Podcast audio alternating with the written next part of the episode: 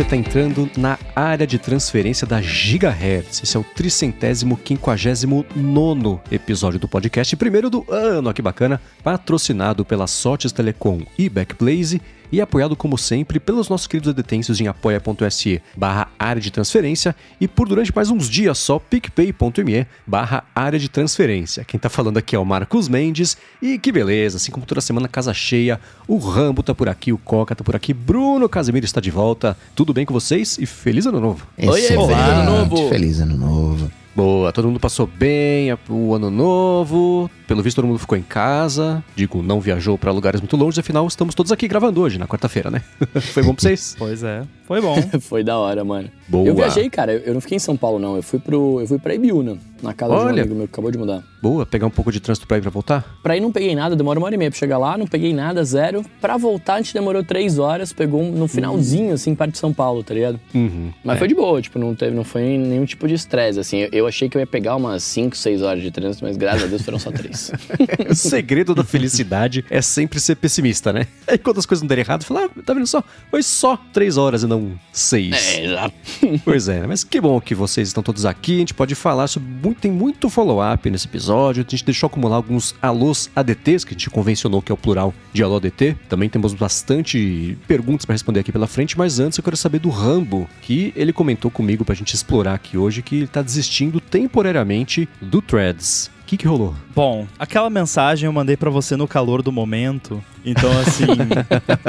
é, é, um, é uma pausa temporária até o algoritmo se acalmar. Porque eu não sei o que aconteceu. Tem teorias da conspiração, tem teorias não tão da conspiração, tem de tudo, mas não foi só comigo. A minha timeline do Threads na última semana simplesmente só tinha conteúdo de Apple é um monopólio por causa do iMessage, ou Apple é um monopólio porque proibiu o Facebook de rastrear todo mundo, ou briguinha de nível 13 anos, do tipo que eu tinha quando eu tinha 13 anos na internet, de iOS versus Android. Eu não sei o que, que aconteceu com o algoritmo, porque eu não engajo com esse tipo de conteúdo, não dou like, uhum. não fico duas horas parado lendo briga. De... Eu não sei o que aconteceu, mas só tinha isso na minha timeline. Cara, é sério, não é tipo, ah, tinha um. Não, era só isso. Eu scrollava, ah, Apple Monopoly, iMessage, Android is better, blá. e aí, tipo, ah, Rambo, mas você tá reclamando porque você discorda. Não, não é porque eu discordo. Tinha também post de gente falando, não, Apple não é um monopólio, é, é, tinha os dois lados da moeda. Cara, eu não sei o que aconteceu. E aí eu comecei, né, dar hide nos posts, dar like nos três posts que não tinham a ver com isso que apareciam na timeline para ver se dava uma treinada ali no algoritmo para, né? E cara, não teve jeito. Uh, ontem ainda eu abri mais uma vez para ver como é que tava. Hoje eu entrei só para postar um negócio do iOS ali que depois a gente vai comentar e, e não vi a timeline. E, e assim, era conteúdo de gente que eu não sigo, né? Eu sei que tem a timeline separada lá, mas eu tava gostando da timeline algoritmi uhum. algorítmica. Tava aparecendo umas coisinhas legais lá que eu, de gente que eu não sigo, mas eu não sei o que aconteceu. E bizarro assim, não foi só eu, assim, várias pessoas relataram a mesma coisa que simplesmente do nada o Threads virou guerra de Apple e, e, não porque tava todo mundo falando disso, porque o algoritmo tava entregando esse conteúdo. Não sei se foi um uhum. teste AB, não sei, eu não sei, mas ficou insuportável. Eu parei de abrir aquele negócio. A impressão que eu tenho é que eles estão, cada, sei lá, 10 dias eles mudam alguma coisinha que a timeline se concentra em mostrar um monte de coisa sugerida no pouco que eu passo nela. Eu passo muito mais tempo na timeline de quem eu sigo, porque é como eu, eu tenho mais o costume de usar rede social. Mas desde a época do Long Press, da época, né? parece que faz muito tempo, que rolou aquele lance todo que tanto a timeline principal quanto a sugerida. É verdade, né? Foi. Esse aí quebrou mesmo a, a, o algoritmo e eu acho que o Threads, eles, eles deram uma, uma apertada ali para sugerir, porque acho que foi a época mais movimentada do Threads desde o lançamento foi quando o pessoal descobriu lá, pela terceira vez, na verdade, né? Que se você apertasse, é, compartilhar, etc. Mas é curioso porque, para mim, na timeline sugerida, eu não vejo isso. Eu vi uma ou outra, pra falar que eu não vejo, eu vi, eu sei que tá rolando esse negócio de que as pessoas reclamando que a Apple é um monopólio e pessoas falando assim, quem tá reclamando que a Apple é um monopólio são contas de pessoas que trabalham na meta e tá essa briga. Essa de iOS e Android eu não vi passar, a não ser a briga eterna que existe desde que as duas coisas existem, mas tirando isso, tá ok. Para mim tem aparecido muita coisa da, da, da briga política americana, da, da, esquentando lá os motores para presidência. Pode ser reflexo das contas que eu sigo, né? Porque tem muito jornalista de tecnologia e eles acabam esbarrando nesses assuntos, porque afinal ninguém é uma caixinha isolada de outros assuntos, né? Então eu vejo isso bastante. E uma coisa que eu fiz desde o começo foi mutar loucamente. Eu devo ter centenas e centenas e centenas de contas silenciadas porque desde o começo, aquela primeira noite, segunda, terceira de threads, que era o um inferno, aquele bando de influenciador, gente, é biscoito ou bolacha, insista tomar água. e eu fui tirando tudo isso da timeline e para mim tem funcionado. Eu vi esses dias o pessoal reclamando, ah, minha timeline de sugerido só aparece pessoas sem camisa e mendigos de engajamento. Eu não vejo nada disso. Mas eu fui treinando bem ali o, o, o algoritmo e tenho sido também é muita frequência. Eu, no Instagram, por exemplo, não, não dou like em, nada, porque eu sempre achei que era, né, vou treinar algoritmo para me vender. Aqui, como a parte de conteúdo sugerido é mais interessante para mim do que a do Instagram, eu tenho dado like um monte de coisa, pessoal que vem conversar comigo, eu dou bastante like nisso e posts também que eu acho interessantes. Isso tem ajudado a aparecer coisa interessante nos sugeridos também. Mas dá para ver quando às vezes ele dá uma, vira uma direita errada ali, ou uma esquerda errada, para ninguém achar que eu estou sendo político nesse momento. E aí, você sabe, né? E aí uhum. ele começa a sugerir umas coisas meio malucas assim, mas nada que dois, três mutes e um, um refresh não resolvam. Pelo menos tem sido a minha experiência aqui. Acho que eu devia era mudar pra timeline de quem eu sigo e ser feliz. é, sim. É. Eles têm. É, isso, né, o tempo deve resolver. Eles têm muitos problemas de, de experiência de uso mesmo, né? O negócio chama threads, mas você, quando alguém posta um thread, você não vê. Você vê o primeiro post, você tem que adivinhar que a pessoa escreveu mais, clicar lá no, nas respostas, porque as respostas incluem os, do, os posts seguintes que a pessoa fez. Tem umas bobeiras mesmo, que eles estão dormindo no ponto. O app, no geral, é muito legal, assim, eu gosto, do, é fluido e tal, a interface é bacana, limpa. Isso que você falou é chato também, mas o que mais tem me incomodado, antes de eu dar uma pausa por causa dessa treta toda, foi. Eu gosto, assim, quando tem um, um, um, thread, né, que tem uma discussão, às vezes a pessoa posta um thread e coloca pontos diferentes em, em, em respostas diferentes do thread. E eu gosto, por exemplo, no Ivory, antigamente no Tweetbot, abrir uma resposta específica do thread e ver só as respostas aquele ponto do thread. Uhum, e sim. no threads, ironicamente, ele até mostra as respostas daquele ponto, mas ele também agrega as respostas de todo o thread e aí eu fico perdido, porque daí eu começo a ler coisa que eu já li, que eu já tava lá e aí não fica claro se foi respondendo o que tava logo ali em cima ou se foi respondendo o começo uhum. do thread. E, e aí isso vale inclusive para respostas, tipo, eu postei um negócio, não é um thread, é só um, um post. Aí alguém vai lá e responde. Eu quero ver as respostas a essa resposta. Eu abro e tem respostas ao post original junto, misturado ali com as respostas àquela resposta, e aí fica uma zona e eu não entendo nada. Então acho que isso aí, é, para mim, se fosse para corrigir uma coisa, tirando essa questão do algoritmo que eu já falei, seria essa questão do, de você visualizar as respostas. É, para mim, o que mais está fazendo falta é a possibilidade de silenciar palavras na timeline principal. Especialmente agora que vai começar Big Brother, vai ficar um inferno. Hum. Para quem acompanha, sejam felizes, posto que vocês quiserem. Eu que não, não quero ver, eu que tudo, mas vai ser um inferno. Eu tava torcendo para aparecer o silenciamento antes de começar o Big Brother. Acho que não vai dar tempo, mas cada oportunidade que eu tenho,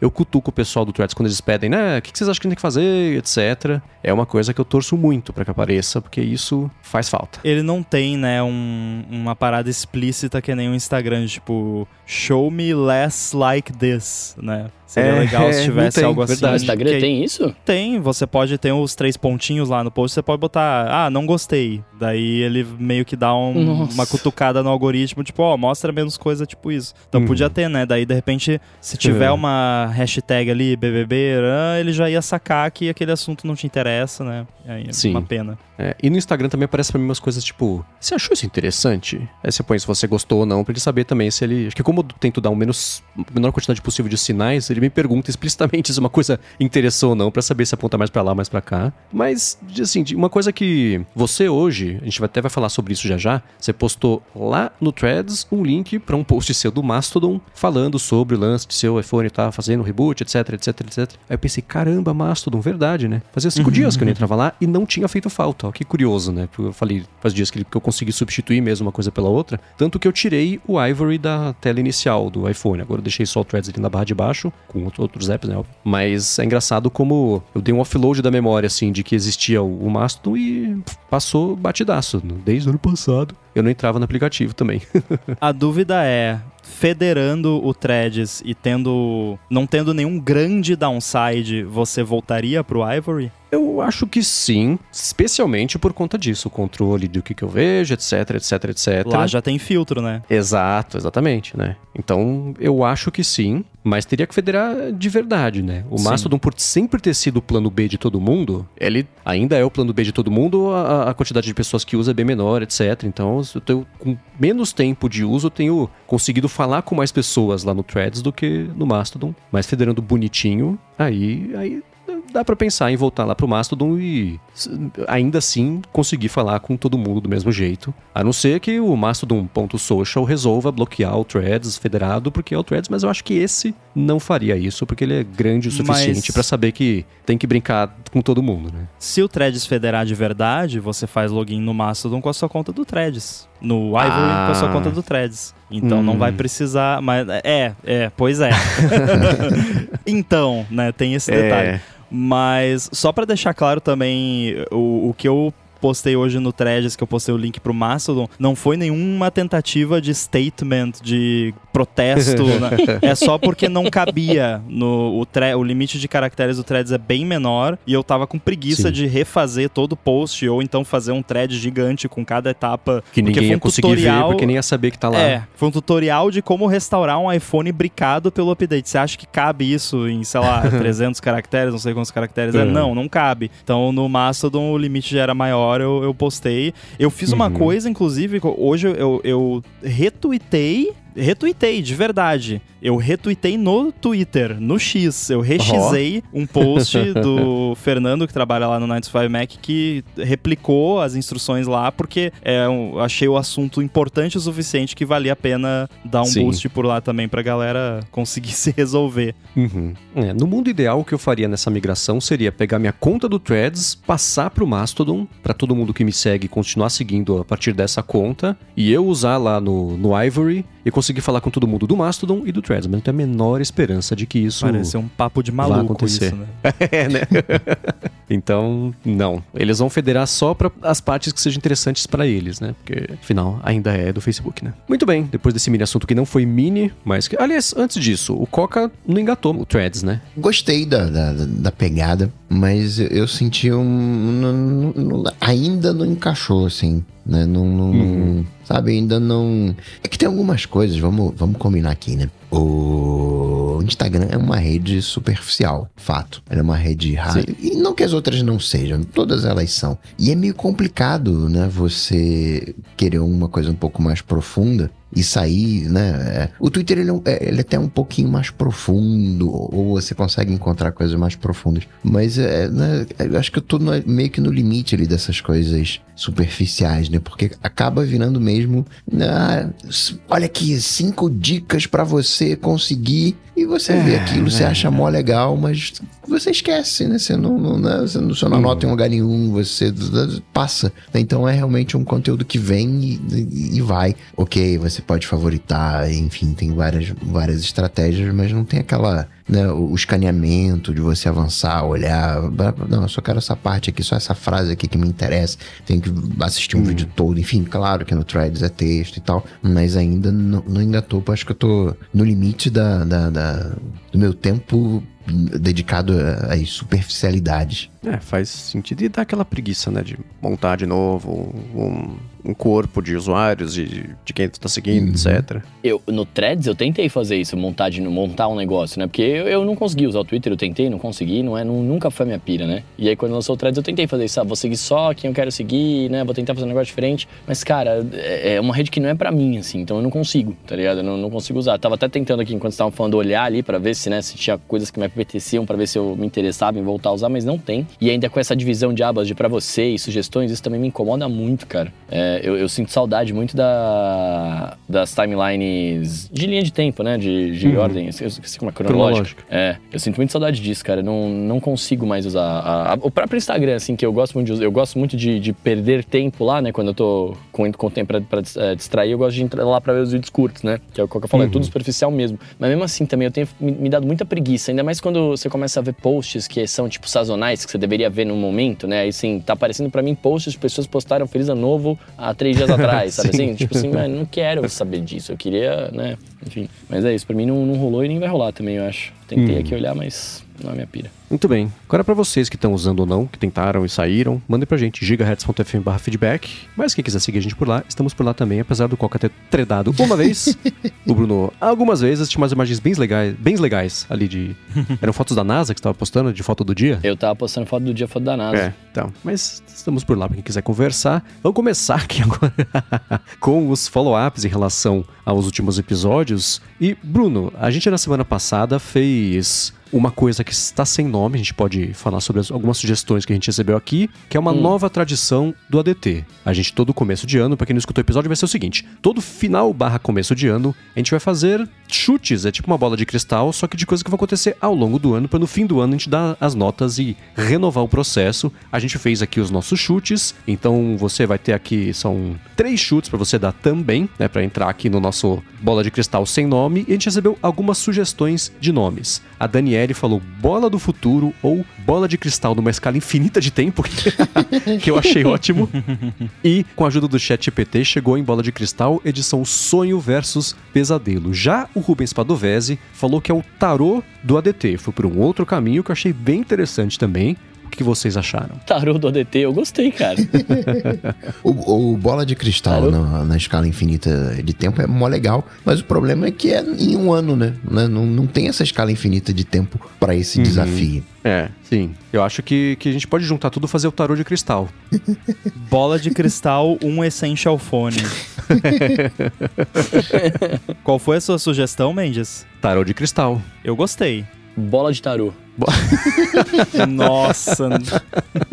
Tarô ball. Não, vamos ficar no, no, no, no, tarô de cristal. Deixa eu fazer o seguinte: vai ter uma enquete aqui na descrição do episódio, vai ter o tarô de cristal e o bola de tarô. Vocês que escutam vão definir qual que vai ser o nome dessa nova tradição do ADT. Obrigado a vocês que mandaram as sugestões. Esse é o Bom de Brainstorming. Chega sempre no estado mais cretino, no tempo mais rápido possível. Obrigado a todo mundo.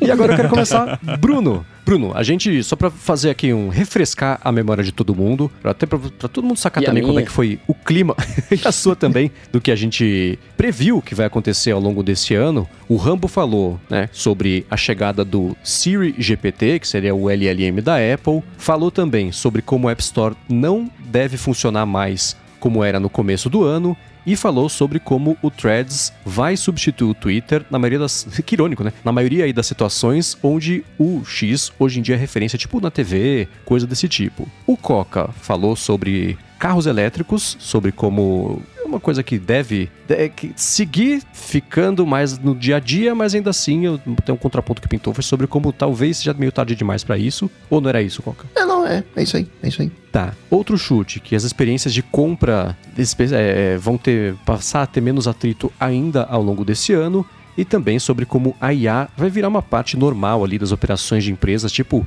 banco, detecção de fraudes, assim, não vai ser essa aura de tecnologia alienígena, mas sim dia a dia corriqueiro, parte do processo. Eu falei sobre como o Google vai ultrapassar a OpenAI no assunto de IAs, sobre como o Tim Cook deve deixar o cargo de CEO da Apple até o final desse ano, que é uma coisa que eu não acredito mais, porque o Coca bem lembrou ano que vem tem as ações, mas enfim, esse foi o meu chute. E também sobre como nesse ano a gente vai ver muito wearable com IA tentando coisas diferentes aí do AI PIN, por exemplo, mas que deve ser um ano bem ocupado sobre isso. E com isso, você tem agora três chutes que você pode dar, a gente pode comentar a respeito deles aqui, debater, etc., para o nosso tarô de cristal ou bola de tarô.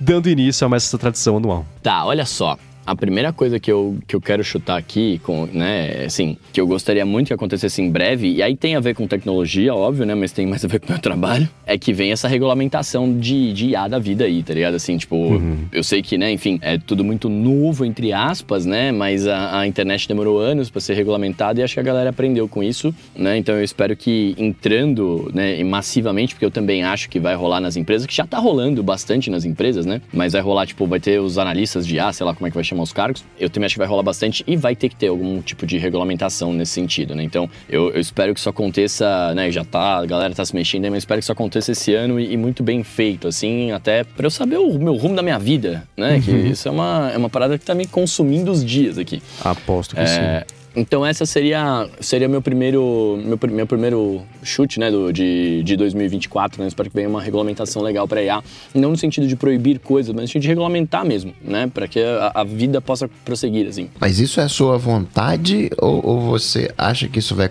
acontecer, Bruno? Eu acho que isso vai acontecer, pelo menos na, minha área, assim, o que eu vejo a galera falando, né, e, e, e os grupos que eu tô falando disso, etc, e, e, as reuniões que os fulanos fazem com, sei lá, político e sei lá o que, etc. Então, assim, é, estão falando bastante sobre regulamentação. Então, eu imagino que esse ano saia alguma coisa né? Até porque, cara, falando de mercado, assim, do, do meu mercado, não só o, o, o medo de, do trampo, é, de não ter mais o trampo, mas, por exemplo, o trabalho que deveria vir esse ano não veio, porque os próprios clientes não sabiam o que fazer, se ia mandar dublar, se não ia, porque, né, poderia fazer com a tecnologia. Então ficou tudo nessa pira, assim. Então eu, eu gostaria muito que tivesse, de fato, uma parada, que uma regulamentação e que eu imagino que venha por conta dessa galera que eu tô vendo se mexer, né? E, e aí eu falo, eu, eu, só tô falando da, da minha área especificamente, que tem a ver com, com tecnologia por conta disso, né? Mas é isso, eu, eu acho que vai rolar. Eu acho que vai rolar esse ano. Hum.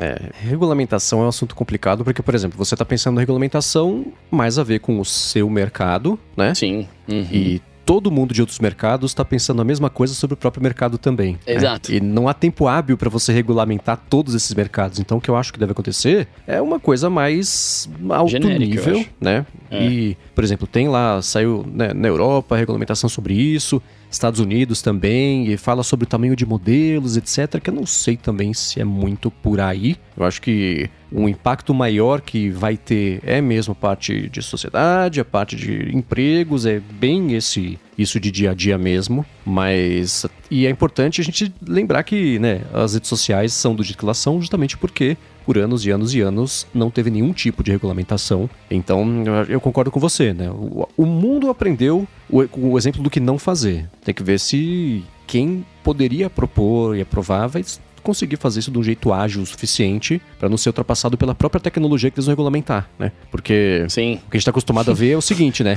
Nossa, em 2028, verdade. sair o marco do GPT-1, né? Que não vai fazer a menor diferença.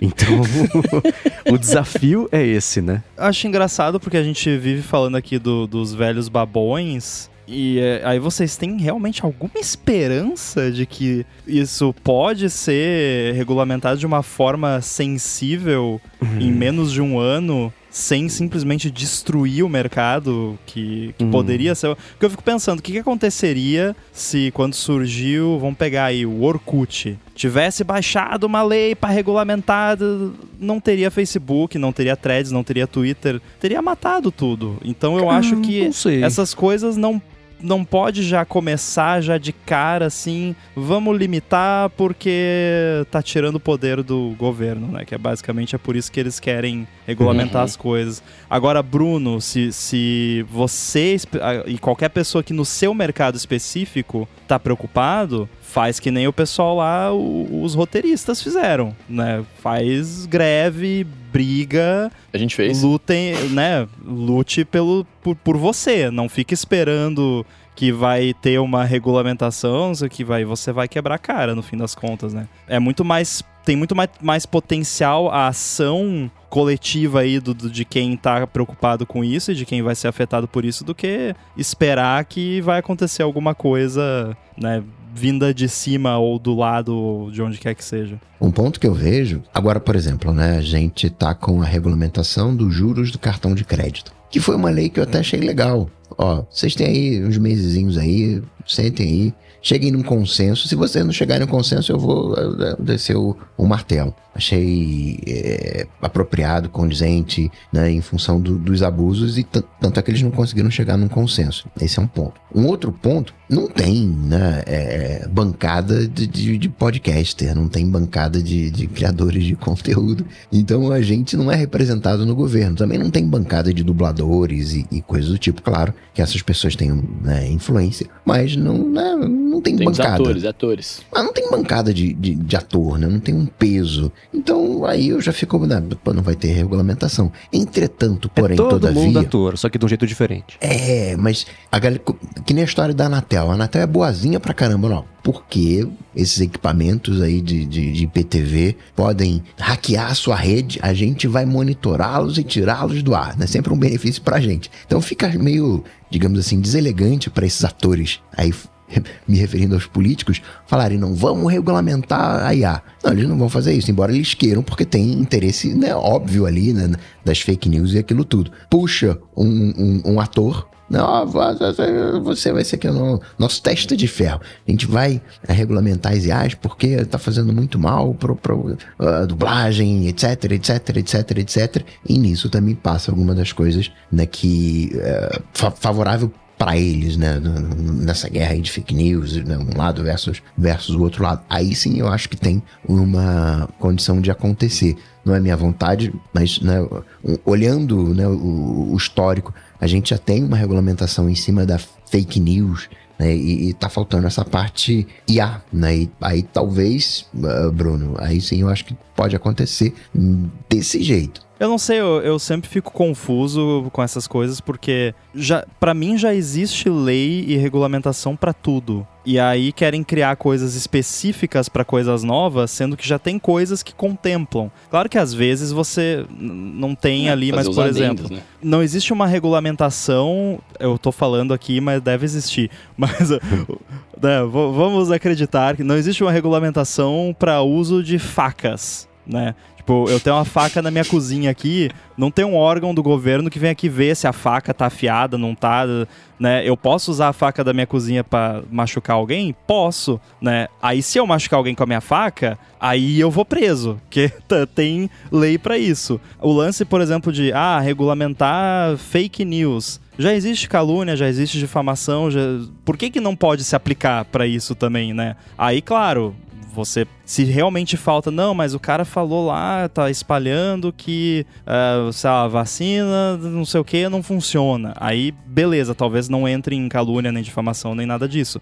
Mas a enorme maioria do negócio de fake news é tipo, a pessoa foi lá e postou que o político tal é adorador do diabo, sei lá, e aí isso já tem lei para isso, que, que contempla isso, né? A gente tem um caso uh, recém né, da, da, da menina que se suicidou e aí a gente vê que a lei se a gente fosse aplicar isso, é como é que ela vai processar advogado, tempo, sair resposta? Nesses casos, precisa uma, uma ação imediata, né? E esse é o, o que eu vejo, né? O, o, o, intento dessas leis, né? Chegar ali com, com quem distribui esse conteúdo. Não, não, não, tira do ar aqui. Não, é, ter uma agilidade para lidar melhor, porque você tem um alcance. Né? A lei do modelo tradicional, né? aquele que demora meses, anos para se resolver, né? Você faz um BO, faz o registro na polícia, não sei o que, abre inquérito, não sei o que, o advogado, vira aquilo, vira aquilo outro. É muito lento para a velocidade que a gente tem de internet hoje. A gente precisa de uma coisa mais ágil. E aí entra naquela coisa, né?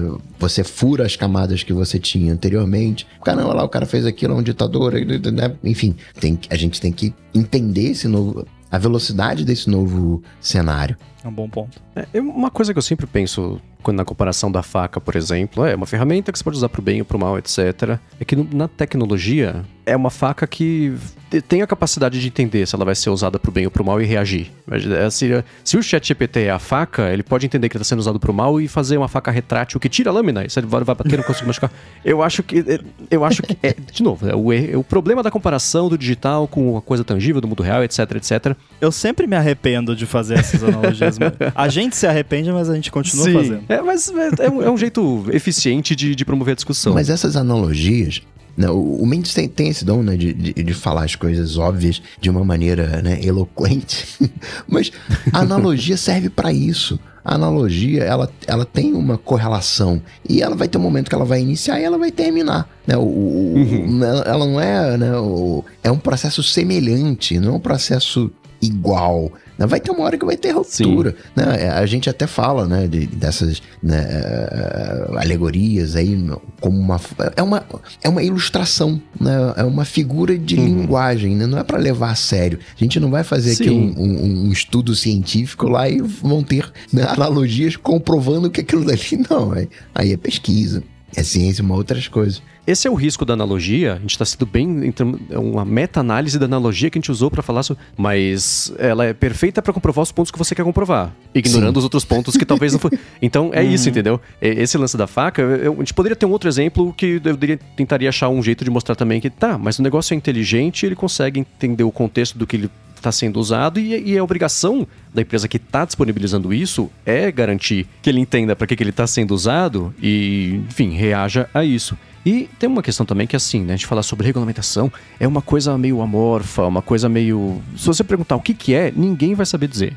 Óbvio, porque ela não existe ainda, né? Mas eu, a parte que eu vejo, por exemplo, que vai ser muito urgente é que é a mesma para rede social sobre desinformação. A gente vai ver um festival, um show de horror agora nos próximos meses por conta da eleição americana, que vai ser um treinamento para a eleição aqui do Brasil daqui a uns anos. Então, esse eu acho que é um, um, um campo urgente de regulamentação e se você. Né, você tá, eles, e todo mundo da, que faz as IAs fala assim: gente, por favor, nos regulamentem, estamos evoluindo rápido demais, não temos controle sobre o que estamos fazendo, mas vamos continuar fazendo até que você regulamente, né? Então, eles pedindo regulamentação é a maior prova de que eles sabem que nada vai acontecer num tempo rápido o suficiente para impedir que eles sigam crescendo, né? É o Sam Altman Eu discordo. Lá... Deixa ah, eu dizer por, por que eu discordo. Não é que eles acham que nada vai acontecer pode ter um componente disso, mas para mim, sempre que eu vejo é, um player grande, como por exemplo Facebook, já rolou nos Estados Unidos falando, não, por favor, regulamentem e tal, é porque eles querem ditar as regras do jogo e impedir que outros entrem no jogo para competir com eles. Uhum. Porque aí eles vão lá, conversam ali, ô amigo,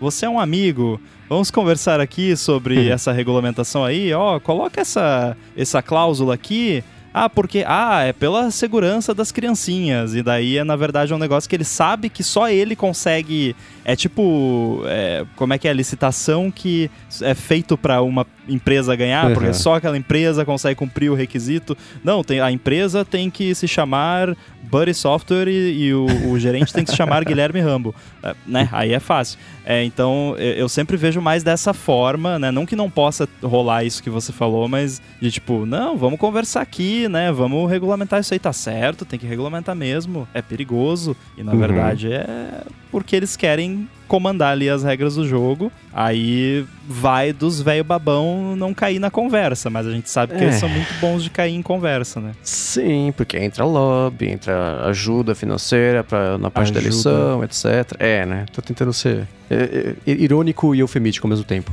Mas um outro ponto, e aí vou voltar à parte original do, do. E é um problema, do problema que o Bruno levantou sobre o mercado de dublagem. Cara, assim, vocês falaram. Não foi isso, mas eu vou fazer analogia, né? Não vou. É. ah, greve. Putz. Sim, é, eu não quero ser mal educado com quem vive de dublagem, que é o, o, caso do Bruno, o caso de diversos outros dubladores e dubladoras. Mas é tipo o dinossauro fazer greve contra o meteoro. Não vai adiantar nada.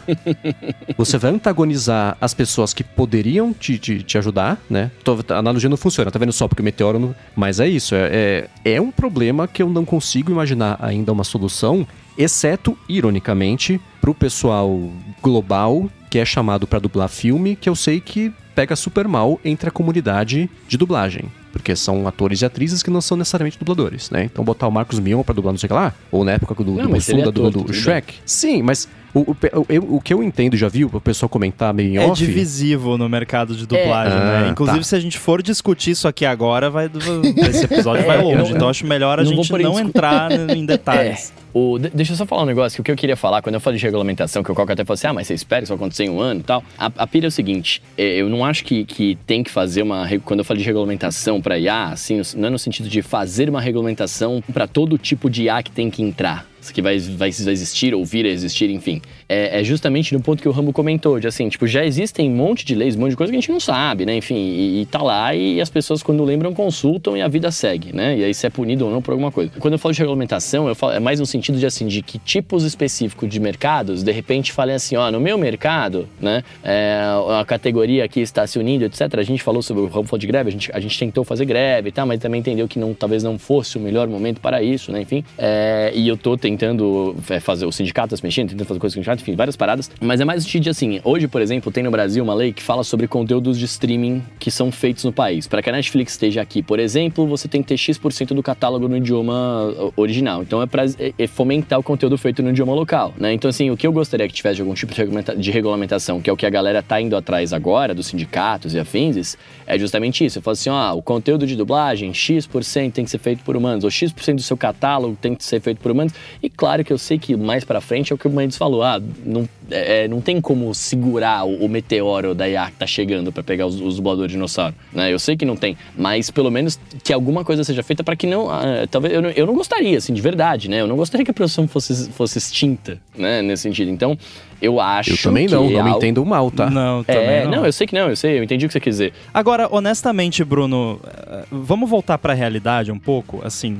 É, deixa eu fazer outra analogia que não vai funcionar provavelmente, Eba. mas assim, Bruno, o seu trabalho é falar? Você definiria o seu trabalho como falar, pegar palavras escritas e transformar em som? Não, né? Não, não, não. Seu trabalho é interpretar um personagem interpretar, usando só uhum. a sua uhum. voz, o que é maneiríssimo. Acho incrível, inclusive exato. por isso que eu não quero que acabe. Então, eu vejo isso, aí eu faço uma comparação com o que eu já falei várias vezes aqui do meu trabalho. O meu trabalho não é escrever código. O trabalho do programador não é escrever código. É resolver problemas, pensar nas soluções, debugar, tem N coisas que vão muito além de você escrever código. Atualmente, o que a AI consegue fazer é transformar texto em som. Tem dubladores talvez mais iniciantes ou que fazem isso como um side job mesmo. Que transformam o texto em som também.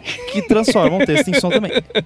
Esses dubladores e dubladoras talvez sejam substituídos por AI mais cedo. Não quer dizer que numa escala infinita de tempo, o programador que não é só escritor de código e o dublador que é só falador de palavras também não vai ser substituído. Pode acontecer, mas eu particularmente não acredito que isso vai acontecer nem no médio prazo.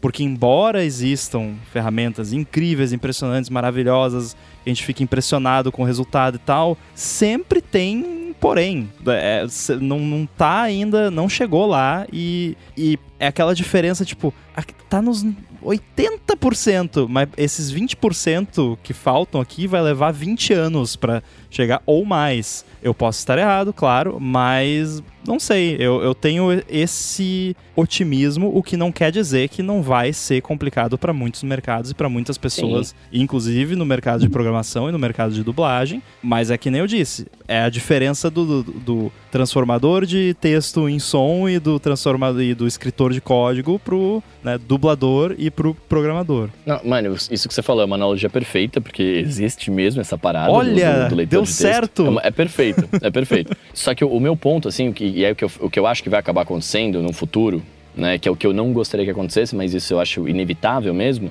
é que, e que talvez eu não acho que seja um futuro a longo prazo, acho que talvez a mais a médio prazo, que o que a IA não faz hoje é interpretar legal, exatamente o que você falou, né? Mas ela muda o timbre. Né? Então a figura do dublador ela vai ficar totalmente opaca no sentido de tipo assim, eu vou dublar o filme X, né? Mas aí não vai entrar a minha voz, vai entrar a minha interpretação para trazer aquilo pro meu, pro idioma, pro meu idioma, né? Mas vai entrar o timbre do ator que fez lá nas gringas, por exemplo, né? Ou, ou enfim, Japão, qualquer lugar que seja. É, e isso era uma coisa que eu também não gostaria que acontecesse, né? Que nenhum dublador, na verdade, gostaria que acontecesse, porque querendo ou não, esse é o reconhecimento do seu trabalho, né? É, é as pessoas ouvirem a sua voz e verem que foi você que fez. Com isso mudando né? Assim, tipo, não adianta nada. Eu, eu quer dizer, não adianta nada. É, e, com, com onde está a tecnologia hoje, né? Onde a IA está hoje, eu acho que é isso que vai acontecer. Porque o sincar por sincar, queria que viesse ontem, assim, o negócio. Se eu tiver que gravar no estúdio e me preocupar com o sync, nossa, maravilhoso. Vai tirar né? a parte mais chata do trampo, né? Exato. É, eu quero muito que, que isso aconteça, né? Que, que sync pra mim, pô, ótimo, sync é pra mim. Agora, eu não queria que tirasse a minha voz, né? Só um lance sobre esse... É, eu achei muito incrível isso que você falou, porque eu fiquei pensando que você ia, tipo, tocar a voz do da pessoa como se fosse um instrumento, usando a sua boca. é tipo isso, né? É bizarro.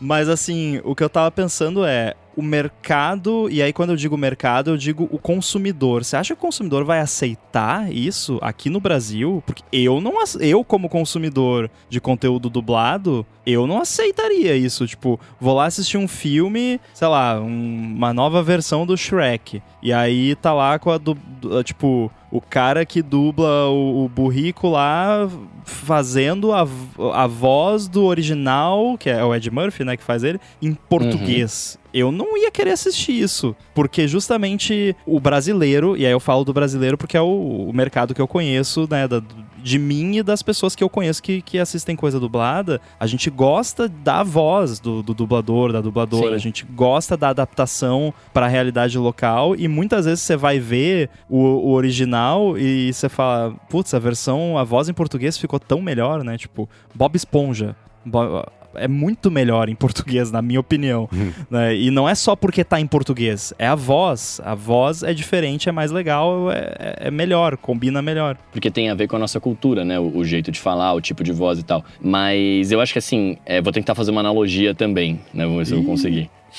Quem usa o Twitter desde 2000 e nada, não consegue chamar de ex. Mas quem entrar agora vai chamar de ex. Então, assim, a, a, molecada que, que tá nascendo agora, nascendo agora, mas que tem pouca idade agora, que vai crescer e não sei o quê, vai estar tá acostumada a, a, esse tipo de, de, de, de, voz, de jeito de falar. Cara, é tudo cultural, né? Então, assim. Mas essa molecada nós... não tem dinheiro para pagar ingresso de cinema nem para assinar streaming, a, né? É, agora, né? agora né? Mas, depois... mas e aí? E quem assina agora? E quem paga agora?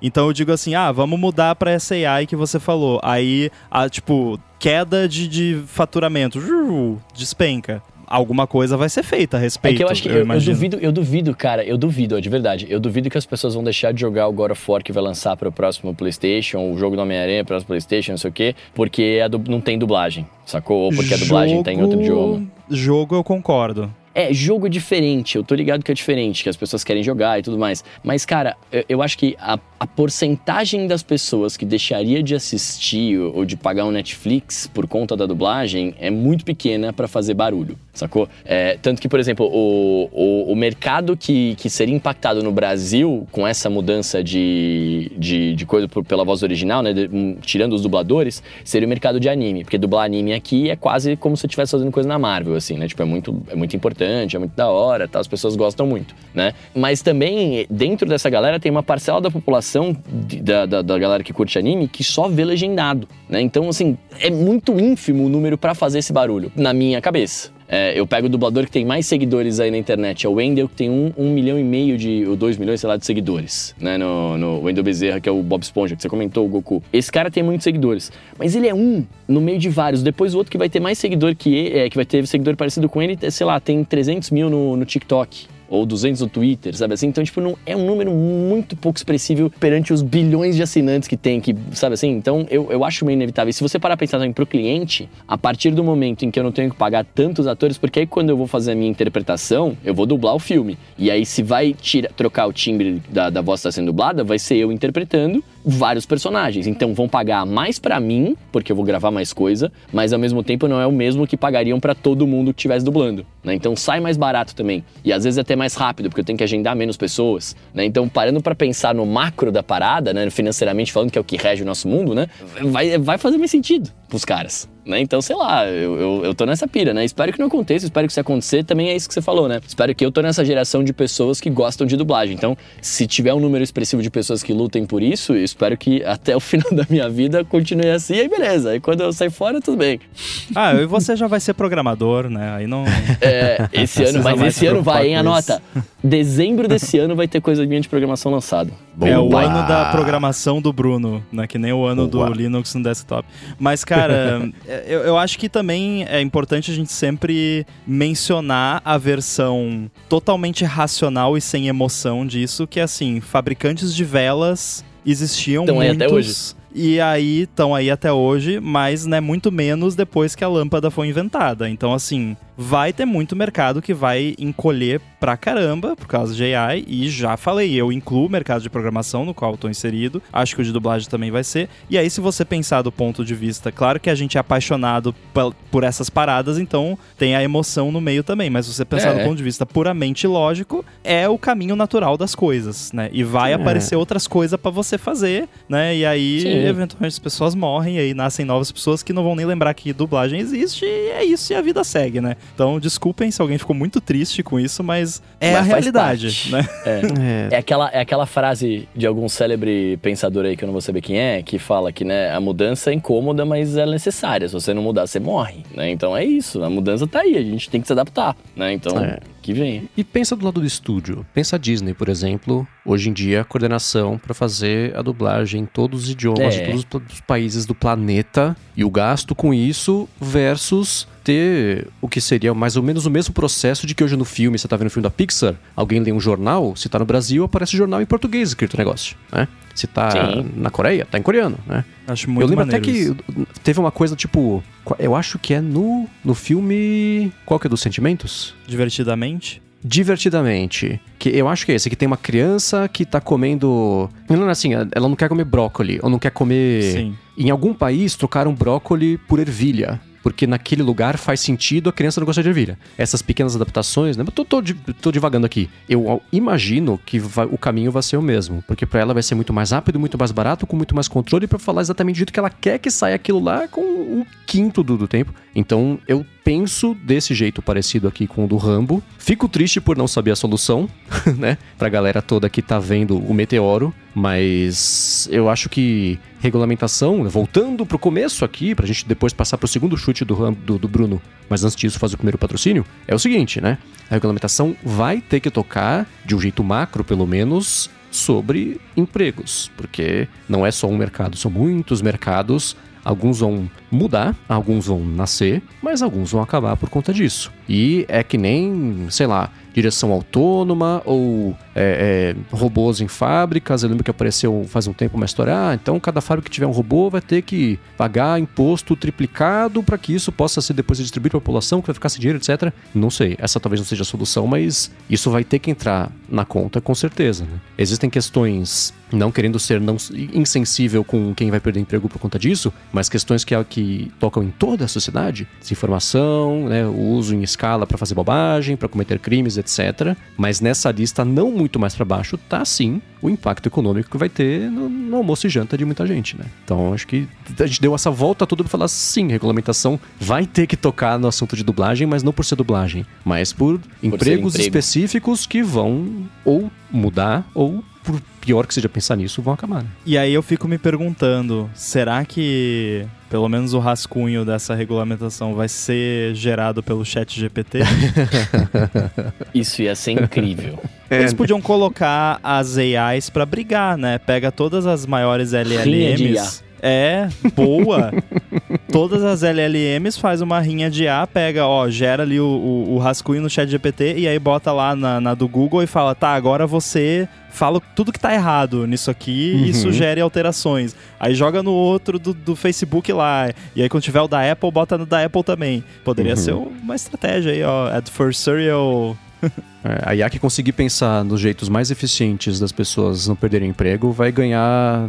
vão ganhar incentivo fiscal, por exemplo. Pode ser uma coisa. Aí a AI vai fazer assim: desculpe, estou me desligando. né? pra ninguém perder o Como emprego. Um um Large Language Model? É.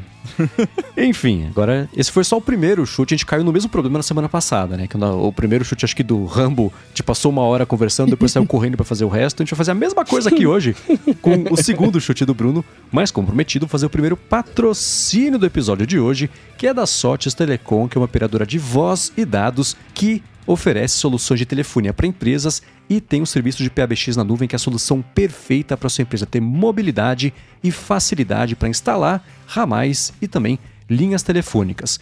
Com o PABX em nuvem da Sotes Telecom, você implementa a ramais sua empresa totalmente pela internet, sem precisar de fiação, quebradeira, complicação. Ela tem também uma série de ferramentas para você gerenciar, como por exemplo um painel de relatórios online para você acompanhar as métricas das ligações das suas equipes. Além disso, com o PABX em nuvem da Sotes Telecom, você tem custo zero na comunicação entre a matriz e as filiais, então, além de ter facilidade para administrar os ramais e de ter acesso às métricas também das ligações da equipe, você economiza por cima com a comunicação interna. Já uma outra coisa legal é que nas regiões de São Paulo e São Bernardo, a Sotes Telecom oferece um link dedicado de fibra óptica para empresas. Então, para você que está buscando qualidade de serviço, flexibilidade e baixos investimentos em serviços de voz, entre em contato com a Sotes Telecom que eles vão te ajudar. Faz o seguinte, vai no site deles que é sotes.com.br, S-O-T-H-I-S.com.br, link na descrição do episódio, ou vai no Facebook, vai no Instagram, procura por arroba Sotes Telecom, comenta que você escuta o ADT e pronto, dá o primeiro passo para resolver de vez a telefonia IP e a comunicação da sua empresa. Link, mais uma vez, está na descrição aqui do episódio também. Muito obrigado a Sotes Telecom pelo patrocínio do ADT e pelo apoio a toda Gigahertz. Obrigado, Sote. Valeu. Valeu! Muito bem, Bruno, vamos pro seu segundo chute, que eu espero que dê até mais discussão do que o primeiro, que eu tô adorando esse episódio. Nossa, o meu primeiro chute, o meu, meu, meu segundo chute não vai ser tão polêmico. Esse aqui é só, agora é um desejo, assim, que eu, que eu quero mesmo. Eu queria que esse ano. Não, pode ser no final do ano, não tem problema. Que até porque nem lançou ainda. Mas eu queria que eles lançassem, que a Apple lançasse o Vision. Tirasse o Pro do Vision e lançasse só o Vision. E deixasse rolando pro usuário comum, né? Porque o Vision Pro, cara, hora que lançar, beleza, vai ser da hora, vamos querer testar, eu quero testar, aquela coisa toda, mas, cara, não é um bagulho que eu compraria pra usar no dia a dia, né? Nem pra trabalhar de casa, assim, sabe? É, Porque imagino eu que vai ser pesado, aquilo que a gente já discutiu várias vezes, né? Então, é, gostaria que eles dessem uma versão light, né? Um Vision que, sei lá, chamaria Vision, né? Como é que, como é que seria o nome? Mas uma parada mais light para que possa ser de fato usado no dia a dia, como um relógio, como o celular, né? Como num óculos de, na, na cara, assim, uma parada nesse sentido, tá ligado? Porque se parar pra pensar, Ó, vamos lá, vocês, vocês, são- vocês são muito mais inteligentes que eu, né? Mas para pensar, a primeira versão que eles fizeram, que é uma versão que promete muito poder computacional, você precisa de fato do dongle de bateria para ficar no, no seu bolso ali para você poder usar, né? Que senão não tem o que fazer. Agora, uma versão mais light, que de fato traga funções básicas, tipo né, um pouco de navegação, um pouco de notificação e etc, né? Assim, cara, dá pra fazer. Várias outras empresas já fizeram alguma coisa nesse sentido, né? Então, sei lá, eu, eu acho que seria pro usuário comum, né? Tipo, pra, pra maior parte das pessoas seria muito mais da hora e, e talvez vendesse muito mais do que esse negoção na cara, né? Eu tô sentindo que a, a, a treta do Bruno é pra comprar o Apple Vision Pro. Ele quer ali que saia a regulamentação pra ele ter dinheiro, aí compre o Pro, mas se não sair, aí ele pega o não Pro. Tô, tô, tô, tô, tô- tô- senti aí alguma Você coisa. não tá aí. muito longe, Goka. Você tá só nos O desejos. ter dinheiro tá na- no meu desejo aí. É, eu imagino que os planos para um Vision não Pro podem ser anunciados nesse ano. É uma coisa que eu acho que o lançamento do Vision Pro, primeiro, né, vai ser o termômetro ali, ver de fato interesse, adoção, reação das pessoas, etc. E assim como foi com o Apple Watch, indicar para a Apple para que que de fato as pessoas vão usar para depois ela pintar o alvo em torno de onde a seta caiu. Faz sentido esse pedaço. O segundo pedaço é o seguinte: qual que vai ser o intervalo que a Apple vai se dar entre o lançamento É. disso, o fim do hype e criar o hype para próxima coisa que tem que ser mais barata, tem que ser mais fácil dela produzir em quantidades que as pessoas consigam achar, independente do país do interesse que elas tenham. Então, eu acho que essa versão do Vision não Pro deve sim ser anunciada, chegar, não sei, mas ser anunciada antes aí do que o pessoal imagina, porque tem que fazer parte desse plano. Não é o Vision Pro que vai fazer VR engatar, É. ele vai despertar o interesse para mais pessoas, mas o preço dele é totalmente proibitivo para que vire uma coisa que as pessoas tenham vontade de ter. É Assim, é curioso? É, mas o preço vai tirar vontade das pessoas de terem, né? E o, o óleo, por exemplo, com o, o negócio tanto do- dos metas Snap, os, os óculos né, normais só com câmera, que tá divertindo o pessoal. E o MetaQuest 3, que também deu uma engatada, não no nível até dos óculos da Ray-Ban, mas ainda assim é, a quantidade de aplicativos está aumentando, a qualidade dele mesmo está aumentando. Você vê uns vídeos super bacanas com as pessoas usando os apps, não de, sei lá, sabe de luz, tanto faz. Num dia ensinando a, a, tocar piano, por exemplo, né? Porque ele tem a câmera e tem o. o, o tem aquelas, o, o, display. Ele é, não tem aquele display de fora, como acontece no Vision Pro, mas é uma coisa que o próprio Mark Zuckerberg falou, né? Que assim, que bom que a Apple anunciou o Vision Pro. A gente nunca vendeu tanto o Quest por tabela. Isso vai seguir acontecendo, porque um custa 3 mil dólares, o outro custa 300. É óbvio que isso vai acontecer. Então, a Apple, não, ela sabe que não dá para anunciar para sempre pros inimigos. Ela vai ter que fazer uma coisa que a maioria conseguiu comprar também. Então, aposto sim, concordo com a aposta, na verdade, do Bruno, de que a gente nesse ano deve descobrir qual é o próximo passo de Vision aí da Apple, porque não é o Pro, com certeza. E eu, eu acho mais... que não vai ser esse ano ainda, viu? Vou mas você acha Vou... que nem anúncio, nem nada? Cara, acho que não. Acho que é muito cedo ainda. Adoraria estar errado, né? Torço para que role ainda esse ano. Mas eu acho ainda um pouco cedo. Mas tomara que role. E esse lance da, do Zuki ter falado lá, ô, oh, que bom que a Apple anunciou esse negócio aí. Vou te falar que eu mesmo cheguei a pensar, assim, vi uns negocinhos de VR ali. Hum, será que eu não pego um negócio desse pra, pra ver como é que é, negócio, ver se eu fico tonto, fico enjoado?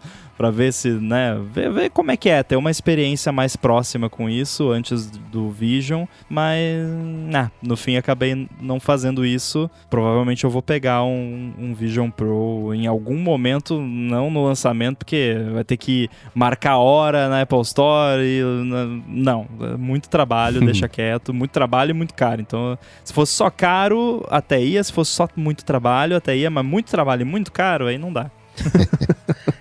eu também acho que não chega esse ano e eu vou mais além. A Apple né, fez ali o, o, o Vision Pro, né? Quer dizer, anunciou. Ela daqui uns dois anos vai tirar o, o. Três anos, vai tirar o produto do mercado, vai deixar só o Apple Vision Aí depois, de, daqui uns 5 anos, ela traz o Pro 2. Igual ela fez com o HomePod. Eu ia falar isso agora. Eu acho que o Vision Pro vai virar um HomePod da vida, tá ligado? Que vai vai lançar, e uma galera vai ter, e fala assim, é, é, não foi tão da hora e vai fazer um bagulho menor, eu também acho. Sai o Vision Pro Mini, o HomePod Mini, cobre só um olho. É um, é um monóculo, imersivo, é? um monóculo imersivo. Nossa. É de realidade aumentada, pelo menos, né? Porque então, né? Exato. Realidade é metade. Realidade é metade, cara. É, não sei, mas, é, por exemplo, é, tem que ver, né, fico pensando, no, o principal que o pessoal fala sobre o que ela poderia cortar para reduzir o preço é o lance do display para fora, que é a contribuição do Johnny Ive, e que é um dos grandes diferenciais, é o que faz é, você bater o olho, você saber que é o Vision Pro, etc, que tá uma tecnologia além do que todo mundo consegue, aquela tela foveada que... que não, renderização foveada é, é, por dentro, como é que chama a tela por fora, aquele meio holograma? Enfim, você sabe do que eu tô falando, né, de que você olha, vira para lado e pro outro, dá, pra, o, dá sensação de tridimensionalidade do olho mesmo da pessoa. É uma tecnologia mó legal né? Bom, se alguém lembrar aqui a gente fala. Mas é uma tecnologia mó legal, totalmente dispensável, né? Você botar uma luzinha para saber se a pessoa tá olhando para fora, para dentro, resolve o problema do mesmo jeito, sem esse floreio técnico que quem tá usando nem tá aproveitando, porque é só do lado de fora que, que tá vendo. Né? Então, isso poderia cortar, reduzir um, uma boa parte aí do preço, mas não é a única coisa. Então, é aí que entra aquilo que eu falei, de que lança, vê o que o pessoal tá usando, tira o resto, tá aí a segunda versão, é, talvez mais barata. Mas não sei, eu vou, eu vou, vou contra aqui o, as expectativas do Rambo e do Coca junto com o Bruno e espero que Vem. esse ano junto. pinte pelo menos uma indicação. A gente não termina o ano sem saber o que vai ser, isso com certeza. Agora se a Apple vai mesmo anunciar ou não, a gente fica, a gente vai ver. Terceiro chute, Bruno. E ó, é o ano que vem, cara, isso eu acho que vai rolar mesmo, assim. É, esse ano já rolou um monte, né? Ano que vem vai rolar mais também. Eu, eu acho Pera que aí, ano que vem, vem cara... 2025? É, não, 24, desculpa, esse ano tá. que estamos agora em 2000. Aqui, eu ainda tô em 23. Eu tô, eu tô renomeando os arquivos da TV todos assim. Eu, é, 20, 23, não sei o que, não sei o que. Eu falo, não, para, já tô em 24. Eu sou muito ruim com o ano. Até março eu tô em 23 ainda. eu espero, cara, que, que. Eu espero não, né? Eu imagino que esse ano. Eu não espero isso, tá? Não é um desejo meu. É, mas eu imagino que vai acontecer, porque já tá acontecendo. Eu acho que vai ter uma enxurrada de IA que não é IA sabe assim? De tipo, de gente falando que, olha, não, aqui é uma IA que faz não sei o quê. Vai ser tipo que nem quando tem, tem aqueles aplicativos que, que replicam o, o WhatsApp, né, em, em, tablet, não sei o que, não sei o que lá, que a galera acaba é, usando sem saber por onde tem essa informação. Acho que vai ter um monte de coisa de IA assim, ah, usa essa IA que essa aqui te faz ficar com a, a cara de desenho. E aí você tá mandando teus dados para alguém aleatório que você não sabe. É, o SA vai fazer, sei lá, vai te ajudar a tocar um instrumento que você precisa aprender. Também você vai estar tá mandando um monte de coisa para um lugar que você não sabe. Eu acho que vai ter uma enxurrada disso, justamente porque não tem regulamentação, né? Enfim, tá tudo, os modelos estão ficando muito inteligentes, muito mais fáceis, talvez as pessoas terem acesso, sei lá. Eu acho que isso vai rolar pra caramba, pra caramba, assim. Aliado, eu, eu, penso, eu pensei nisso aliado ao que o Coca falou, né? Coca falou que a IA vai virar parte normal da operação do, do trabalho das empresas, né? É, então eu imagino que a quantidade de gente fazendo aplicativozinho com IA que não é IA vai ser, velho, absurdamente gigante, sabe? Chat GPT plus alpha. Manja? Que é, você loga na sua conta do chat GPT lá no, no, no, aplicativo X, mas na real, né, você tá usando o chat GPT passando por um outro, um outro lugar que pega seus, seus dados antes, sei lá, umas paradas dessas. É, isso, em certo grau, sim, já tá acontecendo, né? Desde que saiu o chat GPT e que começou a ser possível você empacotar o chat GPT em outra coisa, teve aquele monte de leitor de PDF que você conversava com PDF, que você fazia sei lá, né? E o que aconteceu, que a gente viu no fim do ano passado, foi que isso a gente falou, a gente avisou, né, entre aspas, o ano inteiro, assim que a OpenAI desse a mesma possibilidade, esse monte de startup que era só um rapper em volta do ChatGPT ia acabar. Foi meio que aconteceu assim que saiu o GPT-4 com aquele monte de possibilidade de você uhum. ele ser multimodal, né, e etc, que Antes tinha essas startups conseguindo levantar uma boa grana fazendo isso. E a Microsoft deu a dica do evento dela. A gente vai fornecer a tecnologia, a estrutura, mas tudo tem que começar com um bom produto, uma ideia sólida que justifique você precisar disso aqui. Você fazer um conversa com seu PDF não é uma ideia sólida. Você, né, OpenAI em uma noite acabou com um monte de startup, né? E vai, é o, o vai ser a mesma coisa que a gente viu com cripto antes, esse monte de empresa chut, nem chutando, né? Tentando fazer, engolir que o pessoal que é a IA que está oferecendo, quando no fim não é. É um if, né? Que a gente brinca aqui. Uhum. Então faz completo sentido. É até dá para entender, né? Que vai ter todo mundo a fim de botar uma ideia de pé e conseguir uma grana usando o hype desse momento. Mas quem é mais safo percebe na hora, né? Quando é um if e quando é IA. Então seria tipo. É, pessoas usando AI como marketing né, pessoas, empresas usando AI como marketing, sendo que não é AI, nem machine learning, nem nada. E isso também é aliado a, tipo, scams, basicamente. Tipo, golpes falando que, ó, oh, usa essa AI aqui, aí você vai lá e dá seu dinheiro ou dá seus dados e na real é só um if, uhum. um if safado que rouba seu dinheiro e acabou, né? Ah, eu acho que vai rolar. Já, é, foi o que eu falei, acho que, eu acho que já, tem, já rolou bastante isso, né? E isso vai continuar pra caramba, assim, até ter algum tipo de, enfim, de. Não proibição, né? Regulamentação, enfim, não quero falar mais disso. já existe o crime de estelionato, fique bem claro. Mas é, eu acho que esse ponto você vai levar, viu, Bruno? é, eu tô pessimista. Muito bem. Então, no fim do ano, lá pro último episódio de dezembro, primeiro de janeiro do ano que vem, a gente contabiliza e faz a segunda edição do que vocês vão escolher, se vai ser o tarô de cristal ou bola de tarô. eu já tenho um favorito. Mas... e vamos seguir aqui com os follow-ups em relação às últimas semanas. Bruno, falei que ia ser uma entrevista com você, basicamente, esse episódio. Você já tinha dado uma ou outra indicação a respeito de microfones, mas pintou uma pergunta faz uns três. Não, faz mais tempo, faz tipo um mês. E você estava numa missão secreta e não conseguiu participar de uma indicação de um bom microfone que fosse na faixa de 200 reais. A gente deu umas indicações aqui, falou um pouquinho sobre tratamento acústico e etc como isso ajuda tanto quanto um bom microfone, um mic mais ou menos. Semana passada pintou uma indicação de microfone também. Você estava na missão secreta, não pôde contribuir, então é a sua vez de ensinar a gente sobre microfones bons, bonitos e baratos aí, em torno de 200 reais, ou se isso é um grande sonho inatingível. É, eu vou, na, eu vou na parte do sonho, cara. Eu acho que com 200 reais você não vai achar um microfone que vai ser satisfatório. Assim, que vai valer a pena você gastar esses 200 reais, saca? Eu acho que se você tá na pira de querer gastar pouco, vale mais a pena você pegar os 200 reais, né? Comprar umas espumas, tentar fazer uma, uma coisa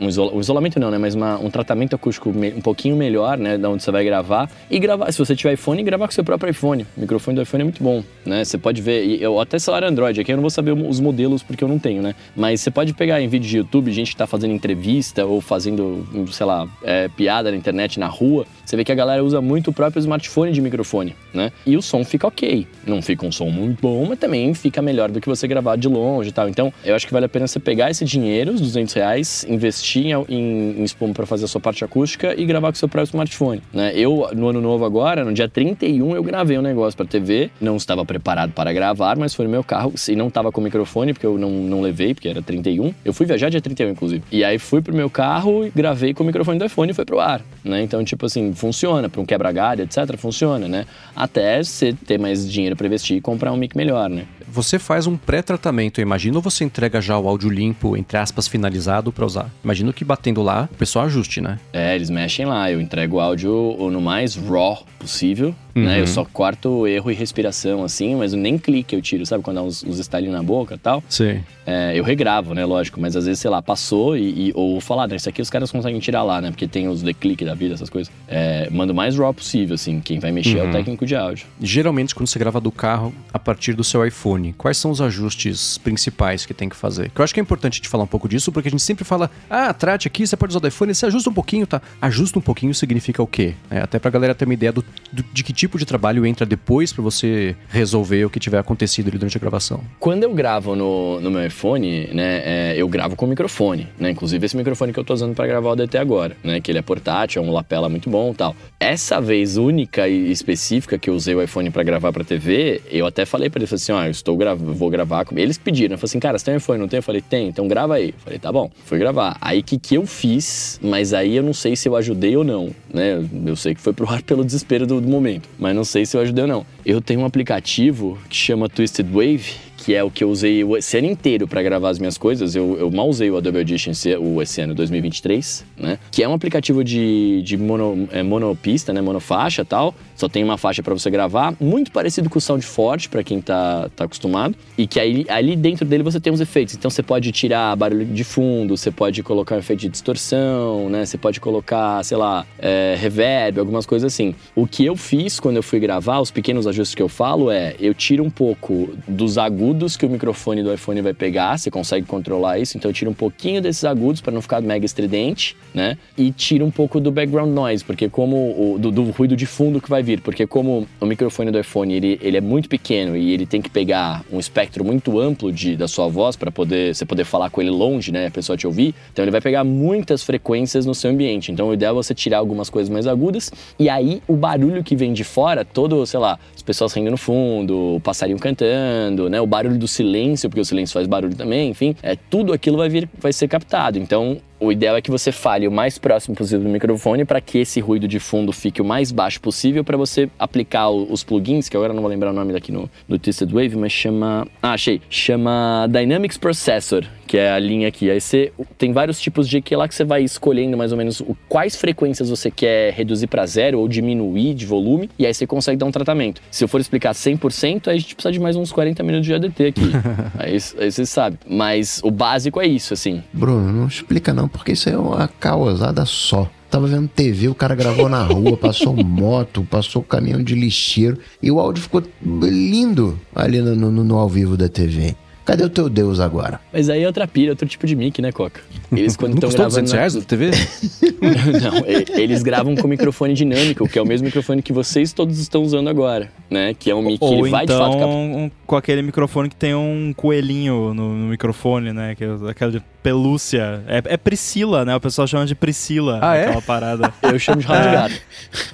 É, Esse aqui, eu... né? É, que é, é pra não pegar tipo vento, isso. né? É o quando eu, tra... é um... quando eu trabalhava com, com cinema barra audiovisual, o pessoal chamava de Priscila. Esse pelo que vai no, no microfone direcional, né? Porque ele já é um microfone direcional que aponta para a fonte do áudio, né? Então, para a boca da pessoa que está falando, por exemplo. E aí ainda bota esse windscreen para tirar aquele som de uf, né, quando tem é, vento exato. e tal. É, rola isso. É, mas, mas aí é isso, né? Assim, é claro, né? O, o Coca falou é real. O cara tá no ao vivo ali gravando, mas o mic dele está pegando só o que tá vindo aqui na boca, né? Se passar alguém gritando do lado, você vai ouvir. Tem várias, vários memes com isso, né? É, uhum. Mas é que o, a chamada que vai pra TV e a entrevista que os caras fazem ao vivo é, são qualidades diferentes, né? E eles têm também tolerâncias diferentes. Tipo assim, essa chamada que eu precisava gravar, que eu tive que, que fazer um ajuste, tipo, tinha que ir pro ar naquele momento e vai pro ar do jeito que der né? Vai passar uma vez só, não sei o quê. Então eles têm tolerâncias diferentes, né? Eles sabem que o ao vivo é uma outra pira, saca? Mas aí áudio, cara, áudio também, aí o Edu que, que, que manja muito, ele pode falar muito melhor, né? Mas é, áudio, cara, também é muito de percepção, assim, né? Tipo assim, tem coisas que você vai ouvir e fala assim, nossa, tá muito bom esse som. Tem gente que fala assim, não, tá horrível. Eu não escuto um monte de frequência, eu já fiz esse teste, eu não escuto quase nada. O Mendes que sabe, né?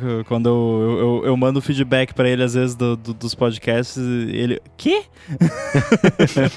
Cara, tá muito apertado o som. Tipo, o que, que quer dizer isso, né? Na minha cabeça faz todo sentido. Agora eu tô conseguindo identificar melhor, porque pô, quase dois anos, né? Pelo amor de Deus.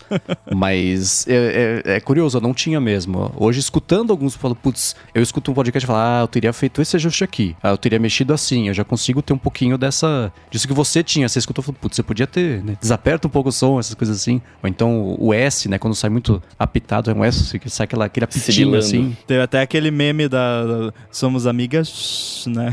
Que- Pô, vocês não viram, vai, Pra vai ter link eu aí. não conheço. É, o Bruno quando- conhece. É o Bruno tem mais conexão com a Globo, né? É. Mas Então é, essas coisinhas cara, eu tô começando a é- pegar, assim. esse lance é muito subjetivo e, e, e também não é assim. Não é que tipo, ah, eu percebo essas coisas porque eu sou chato. Eu, eu sou chato, mas, mas eu não percebo porque eu fico, tipo, não, deixa eu ouvir aqui esse podcast pra ver o que, que tá errado no áudio. É porque eu tenho misofonia, então dói. Tipo, é dor Uhum. física. Eu não consigo escutar dependendo dos problemas que tem no áudio. Eu fui ver um filme ontem e por algum motivo toda cena que alguém cantava no filme, a pessoa cantava fora do tempo da música. E eu quase tive que sair do cinema, porque isso me dá um me dá dor de barriga quando eu ouço alguém cantando fora do tempo. Então, Foi ver o Wonka? enfim. Não, não, não. Foi um filme nacional aí. É, é bom o filme, é, é bom. Recomendo, mas não lembro o nome do filme, mas a gente Fica difícil de recomendar. eu, boto... eu ponho na descrição aqui pra quem quiser ver. É bom o filme, mas cantam fora do tempo quando tem música no, enfim, mas não tem muita música. Mas era de propósito? Era uma piada ou ou eles estavam errados mesmo? Eu acho que foi um jeito de, tipo, pra ressaltar que é o personagem que tá cantando e que não é uma gravação. Tipo, acho que foi a Ah. forma que eles encontraram de, de passar essa ideia. Mas eu. O Humanize do autotune ficou muito huma- humanizado, né? Exatamente. Muito bem, agora se você tivesse que indicar um microfone de até 200 reais, se tem um assim pra falar, putz, eh, vai nesse, testa, vê o que acontece. De 200 reais? Cara, eu acho que não. Eu acho que o microfone mais barato que eu indicaria é, é porque eu acho que aí vai entrar uma, mas aí é uma, é uma coisa minha, tá? Eu sei que eu sou chato com isso, mas é uma coisa minha. Eu não acho que vale a pena você comprar um equipamento que você vai ter que trocar em breve, sabe? Assim, se é pra você fazer um negócio que com pouco budget, eu acho que vale mais a pena você investir na sua acústica e usar o seu microfone celular, que já é um microfone, né? E que não é ruim, sacou? Do que você de fato gastar uma grana, porque por esse preço, cara, acho que ele só vai achar um B1800 da vida que é um microfone muito ruim, muito ruim, é muito enlatado o som, assim, sabe?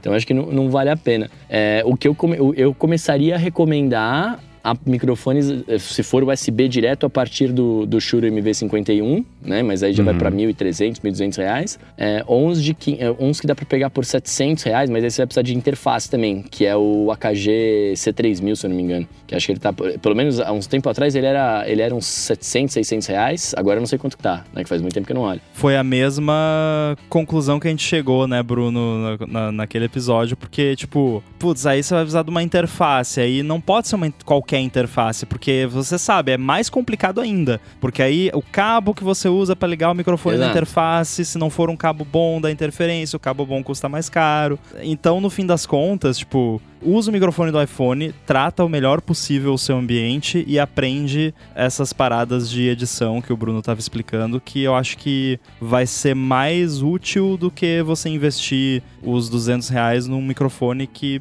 vai ser pior do que o microfone do iPhone se você tiver num ambiente bacana. Bruno, Exato. você falou o AKG C3000, quanto que você C3000. falou que era? 600, 700 quanto? Quanto que tá agora? No site da AKG, ele tá de 2.600 por 2.000. Não, usado, usado, usado, usado. E o usado, eu achei no Mercado Livre, tem um suspeito de 900 e uns amassados de 1.100 e uns okzinhos que Nossa, parecem cara. lá pra 1.500, 2. Nossa, aumentou legal, hein?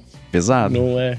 Não vale a pena mais, não. Não vai não ser 3 mil, não. Agora, por esse preço, cara. É. Agora, se alguém for comprar um microfone usado, independente de qual microfone for, tenta descobrir se esse microfone, principalmente se tiver muito barato, se esse microfone já caiu. em algum É. momento. Porque se microfone depois se cai, esquece, estraga e não tem jeito, acabou, esquece. Então, nunca deixe cair um microfone e se tiver um microfone muito barato, desconfie que esse microfone já foi deixado cair em algum momento e já ferrou todo o áudio do microfone. É, as- assim, ó, não é, não é que, você- é- não é que ele estraga, beleza, ele estraga, ponto. É, é que dá pra usar depois que ele cai, mas é que você vai perceber que o som virou outra coisa, assim, sabe? Muda. Tipo, então, é, é, Muda. por sua conta e risco. Agora, sobre ainda sobre o microfone, agora a gente falou semana passada dos AirPods, né? Sobre como às vezes para ter ligação é, não dá, quem tá te escutando não consegue te escutar com os AirPods, que o microfone fica muito estranho, né? Ou seja, quem não tá te escutando não consegue te escutar. É, enfim, vocês entenderam. O Rogério Souza falou que nos AirPods de primeira geração ele percebeu essa questão e testou atender em cada fone individualmente e a captação era ruim quando o iOS escolheu da esquerda. Na garantia Nossa. da Apple, ele falou que teve seis fones e um case trocados até o par ficar com uma boa qualidade e depois disso não teve mais problemas. Ele inclusive percebeu que os AirPods Pro atuais dele de segunda geração também estão com problema e aparentemente é só de um dos lados. Então pode ser uma questão dessas. Já aconteceu com você, a gente falou isso na semana passada, então todo mundo já sabe a nossa experiência. Mas você, Bruno, já atendeu com os AirPods e quem tentou te escutar não conseguiu? Eu só faço, quando, as poucas vezes que eu faço ligação, eu só faço com os AirPods. Eu acho um absurdo ficar segurando o telefone na orelha. né, na nossa- O comentário veio justamente porque você tinha falado isso em um outro episódio. e falou assim: eu tento fazer igual o Bruno, mas não funciona. Com você não rola isso? Eu só- não, então, é, quando eu tô falando no telefone, que são poucas, às vezes, e com poucas pessoas, né? Não Uhum. sei se as pessoas já acostumaram com o meu eu nunca perguntei se, me- se tava bom ou não, né? Mas a gente consegue conversar numa boa. O que já aconteceu comigo foi quando eu fui mandar áudio de WhatsApp pelos AirPods, né? Porque às vezes eu tô com. tô na rua, tô andando na rua, né? Aí pra não ficar mandando mensagem segurando o celular, eu ponho no bolso e, e mando áudio e tal, beleza. Eu ponho no áudio, no bolso enquanto estou mandando áudio, né? Que eu mando áudios longos. E aí, num desses meus áudios longos, a pessoa escre- eh, me mandou assim, falou assim, cara, não tá dando pra ouvir nada. E aí eu dei play pra ouvir, não tava dando pra ouvir nada. E eu até achei que ele tinha captado com o microfone do iPhone no bolso. Falei, ah, putz, acho que pegou o microfone do iPhone, tá conectado, sei lá. Mandei outro áudio e também não tá dando pra ouvir nada. Aí eu entendi que talvez fosse um bug do momento, né? Enfim, alguma coisa que vocês viram que meu, celu- meu iPhone tava meio travado. Eu falei, ah, pode ser alguma coisa nesse sentido. Mas vendo esse Alô DT, acho que não, né? Esse, esse feedback, acho que não, né? Acho que tá dando um, um bug geral, assim, né? Uhum. Pode até ser por causa, aí o Rambo talvez saiba, né? Mas eu pensei que pode até ser por causa do, do próprio compressor de ruído do iOS que tem né, novo agora. Quando você tá falando ali, você tem uns, é, aparece um microfone laranja que você pode clicar ali e colocar o não efeito né, na, no microfone. Uhum. É, eu cheguei a pensar que, que pudesse ter alguma coisa a ver com isso, mas eu continuo achando que é questão de conexão mesmo. E aí, Hum, em alguns casos, pode ser o que eu falei da- do último episódio lá de conexão e tal, mas em outros casos pode ser o que foi relatado aqui, de tipo, simplesmente tá, o microfone dos AirPods tá com defeito. Não tem outro jeito de colocar isso. E são dois, então pode ser que um tá e o outro não tá, e aí quando o que tá com defeito é selecionado, é sorteado, aí você tem problema, né? E aí vale aquela dica que eu comentei na, né, quando a gente falou originalmente, vale trazer de novo aqui, vai nos ajustes e você consegue selecionar no- nos ajustes lá dos AirPods, tanto no Mac quanto no iOS, qual lado é para usar o microfone. E aí normalmente ele fica automático, que é vulgo aleatório. E aí, se você quer testar, você bota lá esquerdo, aí faz umas ligações e vê se rola e se melhora, e aí troca pro outro, troca pro direito, vê se melhora ou não, e aí, se não fizer diferença nenhuma, é porque é problema na conexão. Se fizer diferença e um dos lados funcionar melhor, fica naquele lado, porque provavelmente o microfone do outro lado deu ruim, né? E aí le- leva na Apple. Muito bem. E quem tiver passado por isso, manda pra gente gigahertz.fm feedback. Quanto mais informações tivermos sobre isso, melhor vai ser que a gente pode fazer novas recomendações, sei lá. Mas gostei aqui da, da ideia de que talvez seja só um defeito. E se você talvez você resolva o problema. Eu acho que ele pega pelo lado que tá com mais bateria pra sortear qual que vai ser o microfone também, mas não tenho certeza. Em teoria, sim, mas eu já vi isso não ser verdade. Então é. Às vezes é tipo o primeiro que você colocou no ouvido. E, tipo, você primeiro Tá. botou o da esquerda, aí aquele vira o primário e fica ali. E às vezes eles alternam, então é bem. né? Às vezes eles dão crash e aí faz o sorteio de novo, o sorteio do, do bife. é, porque eu, não- eu não sei, mas eu, eu ando com bastante crash nos AirPods, assim, tipo, volta e meia eu tô aqui, daí o cancelamento de ruído dá aquele tum, né? Você sente o Uhum. mundo voltando pra dentro dos seus ouvidos, e aí daqui a pouco volta e. trim, né? Ah, voltou. Eu, tipo, simplesmente reinicia os AirPods do nada. Tá, tá estranho. É, comigo até que eles andam mais consistentes. Tava dando bastante defeitinho, mas de tipo um lado perder, sintonia, não sintonia, mas assim, ele tirar o cancelamento de um dos lados. Aí ele tentava equilibrar, e voltava de um, parava no outro, aí parava o som, aí voltava. Agora tá, tá melhorzinho. Eu, eu senti isso que o Rambo falou de pau no AirPod, só que no Max aqui. Às vezes o meu Max ele dá uma bugada que parece que ele não liga quando você tira da. Ele fica sempre ligado, né? Eu sei. Mas parece que ele tá desligado quando você tira da, da case, né? Bruno, e aí eu, fico tentando... eu tenho esse mesmo problema. Muito obrigado. Não sou só eu. É, pra mim é assim, ó. Quando, e normalmente acontece quando eu vou gravar o ADT, sabe por quê? Porque às vezes, tipo, hoje no final da tarde eu ia sair do escritório, aí eu lembrei que a gente ia gravar e eu lembrei que talvez seria bom plugar os AirPods Max para ter bateria. Eles estavam lá no case, pluguei.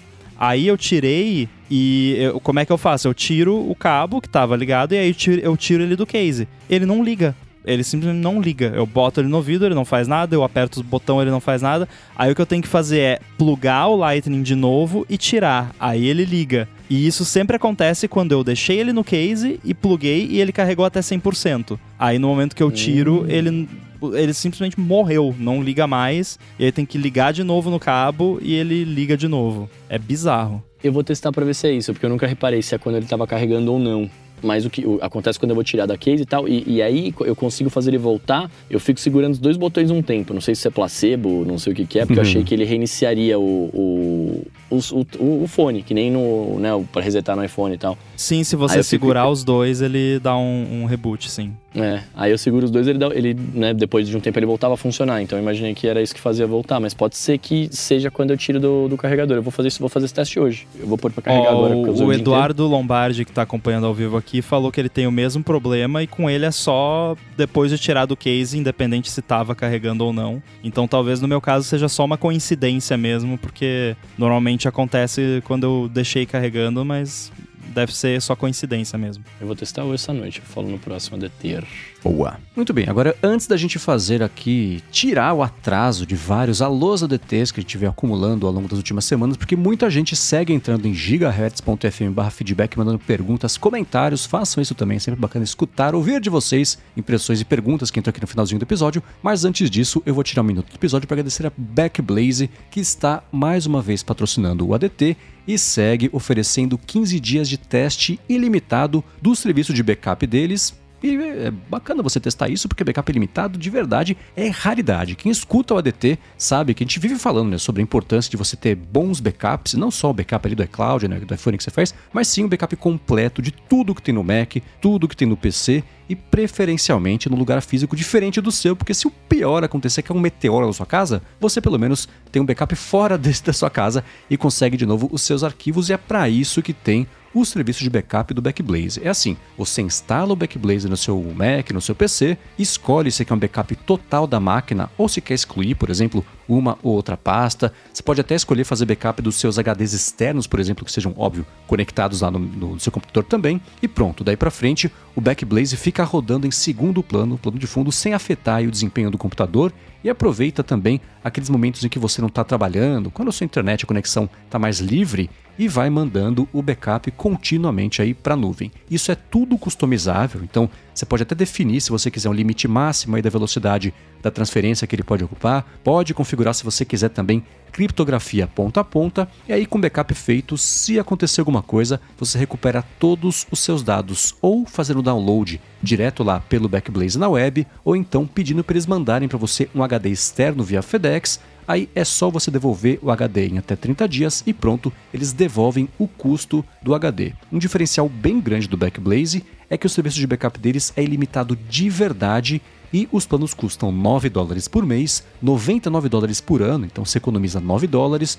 ou então para dois anos 189 dólares e aí você economiza o equivalente a 3 meses. Então para conhecer melhor o Backblaze e fazer backups ilimitados do seu Mac ou do seu PC, faz o seguinte: vai em ghz.fm barra backblaze-adt Para facilitar, tem link na descrição do episódio e pronto. Com esse link você tem 15 dias de graça para testar o serviço e vai ver como é bom você ter essa tranquilidade aí. E o teste, vale lembrar, sem colocar cartão de crédito, que é ótimo também. Então, mais uma vez, ghz.fm barra backblaze-adt, link na descrição do episódio. Muito obrigado, Backblaze, pelo apoio a mais esse episódio do ADT e também a toda Gigahertz. Obrigado. Valeu! Valeu! Muito bem. Na semana passada, Rambo, você comentou, você tinha comentado já e falou também na semana passada sobre o uso do chat GPT para limpar um PDF aí do seu extrato, que ele limpa alguns dados, né, para poder exportar para uma planilha. E um ouvinte anônimo foi em gigahertz.fm/feedback e falou: "Como é que você faz isso?". Então, como é que você faz isso? Olha, como muitas coisas de que envolvem uso de LLM, chat GPT especificamente, você vai lá e pede para ele fazer o que você quer fazer. então, assim, é muito específico, né, de, do, do que você quer fazer e de qual é, banco que você usa e qual é o formato do, dos dados. Mas o que eu tenho feito ultimamente, eu até nem tô mais precisando usar o, o PDF diretamente. Eu pego o extrato em PDF, então vou pegar, por exemplo, do Itaú. Eu pego o extrato lá da minha conta do Itaú, da empresa, em PDF lá, normalmente últimos 30 dias, que eu faço todo mês a, a planilha. Aí exporto, abro no Mac, dou um Command A para selecionar tudo, colo na janelinha lá do, do chat GPT, e aí eu você pode falar em português com ele e inclusive eu acho que se o, o, o extrato estiver em português fica melhor. Mas uhum. eu falei convert this data I copied from a bank statement PDF into CSV with date description and amount. Então converte essas informações aqui que eu copiei de um extrato bancário em PDF para CSV com data descrição e valor e aí embaixo disso a tripa de e aí essa tripa tá tipo Saldo do dia, tantos reais. Saldo do dia, tantos reais. Tal dia de tal mês de tal ano. Saldo do dia. Daí tem compra de não sei o que, tantos reais. Aquela tripa de. É, é uma sujeira enorme, assim. E aí, beleza. Ele, ele foi lá e gerou um CSV que você consegue copiar, salvar num arquivo .csv e abrir no Numbers. E aí no Numbers você copia e cola numa tabela bonitinho. Aí que, que aconteceu? Ele gerou um CSV, mas ele gerou um CSV com tipo. É, o, o que eu tô olhando aqui é de agosto. Daí tá, tipo, dia 28 de agosto, saldo do dia. Dia 27 de agosto, saldo do dia. Dia 26, saldo do dia. Sempre tem aquele saldo do dia, né? Que ele bota uhum. lá. Aí eu fui lá e falei. Ah, e ele usou vírgula para separar o, os campos do CSV. Daí eu falei, use. Eu tô traduzindo em tempo real, então me desculpem se eu bugar aqui. Use ponto e vírgula no lugar de vírgulas para separar os campos do CSV. Aí ele devolveu o CSV e substituiu as vírgulas por ponto e vírgula. E aí eu falei, uh, remova qualquer entrada que contenha a frase saldo do dia. E aí ele devolveu o CSV só com as transações de fato, sem aquele saldo do dia. E aí isso eu consegui copiar e colar. E aí o legal é que assim, eu tenho esse chat salvo aqui, usando o. Esse aqui, inclusive, é usando o GPT 3.5, tá? Não é nem usando o GPT 4. Olha. Eu tenho esse chat salvo aqui. Desde que eu fiz isso, que eu fiz uma vez só, eu só chego ali, colo o que eu copiei do PDF e ele faz a mesma coisa de novo. Porque ele tem o contexto, ele já lembra o que, que é para ele fazer sem eu falar de novo, explicar tudo de novo e dar todos os detalhes de novo. Ah, Rambo, mas ele não inventa número, ele não. Não, pior que não. É, funciona muito bem. Ah, como você sabe? Porque é matemática. Se eu colar lá no Numbers e o saldo do Numbers, que tem a fórmula lá que calcula, tiver igual ao saldo do aplicativo do banco, é porque o cálculo tá certo e ele não inventou nada. e, né, porque ele não tá calculando nada, ele só tá pegando os dados num formato e convertendo para outro. E aí eu faço isso para todos, então eu faço com eu tenho extrato do PayPal, do Payoneer, do, do C6, do Nubank, sim, eu tenho conta em um monte de lugar. E aí cada um tem as suas peculiaridades. Então, tipo, PayPal eu só preciso das entradas, eu não preciso das saídas. Então eu, eu dei uma instrução para ele: remove qualquer entrada que seja um valor negativo. E aí ele só deixa as, as entradas e não e tira as saídas de dinheiro. Então, é, não tem mistério. Você vai, pede para ele fazer, vê o que ele fez errado e fala: "Ah, faz assim e não assado". Na real não é nem bom falar e não assado, só fala faz assim, porque você falar faz isso e não aquilo, ele pode ler o aquilo e, achar, e não entender o não. Então, É. é, tenha- Ah. tente ser o mais específico possível. É que nem eles dizem, né? Ah, pra você ensinar criança a falar, não fala pra ela, ah, não, não é assim que fala, é assado. Não, só fala, é assim que fala. Não, não precisa Uhum. repetir o que falou errado. Então, é isso. É basicamente isso. O método Inception, não pense num elefante. Não Exatamente. tem como fazer isso com o LLM. O Arthur comentou que não sabia que o, o ChatGPT consegue ler arquivo. No caso, esse exemplo que eu dei, eu nem tô usando arquivo. Eu comecei subindo o PDF, porque sim, ele consegue ler arquivo, ao menos no GPT-4. Se você paga lá o Plus e tal, você tem acesso. Ele consegue, você manda um PDF, ele lê. Mas acaba sendo mais fácil e acho que mais leve, né? Só copiar o texto desformatado, todo zoado e colar ali. E aí ele resolve, né? Porque acho que se você bota o PDF, ele tem que fazer meio que OCR, aí acho que aumenta a chance de ter erro, né? De ver um número e achar que é outro, ver um zero e achar que é um O, ou vice-versa, aquelas coisas. Então eu, eu preferi, no fim das contas, só copiar e colar. Mas sim, você pode arrastar e soltar um PDF ali. Mas aí você tem que ter o GPT-4 e tem que ter lá a conta paga, né? É, entendi. Eu- o que me impressiona é o fato dele não errar a conta, porque ele não sabe contar. Eu acho muito louco isso. Mas é que tá, eu não tô pedindo pra ele fazer conta. Ele não Uhum. faz conta, né? Eu fiquei com medo dele inventar, tipo, botar ali Sim. no meio um negócio que não existe, né? Mas eu acho que como é muito.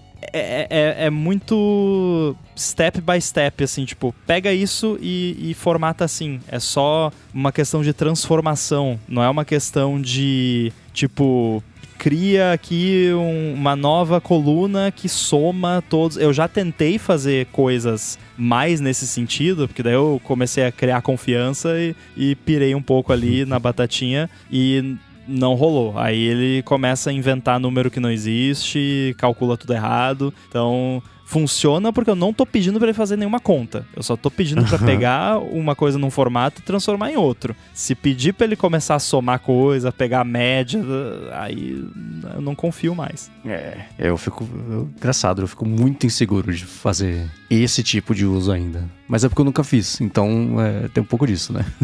Mas então, eu fico seguro porque se tiver alguma coisa errada, eu vou perceber. Uhum. Porque eu tenho o saldo na conta bancária e o saldo que aparece na minha planilha do Numbers. E eles têm que bater. Se tiver um Sim. centavo fora, eu vou perceber, né? Uhum. E, claro, poderia acontecer de, sei lá, a conta final fechar, mas ele, tipo, sei lá, Nossa, trocar sim. ali um pagamento do Paddle e um pagamento da Apple e mas eu vou perceber porque são valores muito diferentes. Então, né, é óbvio que tem, eu ainda olho as- uma por uma ali, dou uma conferida. Não, é isso mesmo? é isso? Uhum. Principalmente entradas que tem nota fiscal, tá, né? E eu posso ser preso se estiver errado. Então, eu dou uma, uma bela de uma conferida, ma- mas o, Hum. o saldo bater me dá uma paz de espírito, né? De, de saber. O que mais me incomoda, na verdade, disso é que eu tô colocando dados financeiros no chat GPT. E, e acho que é bom eu trazer isso aqui, assim,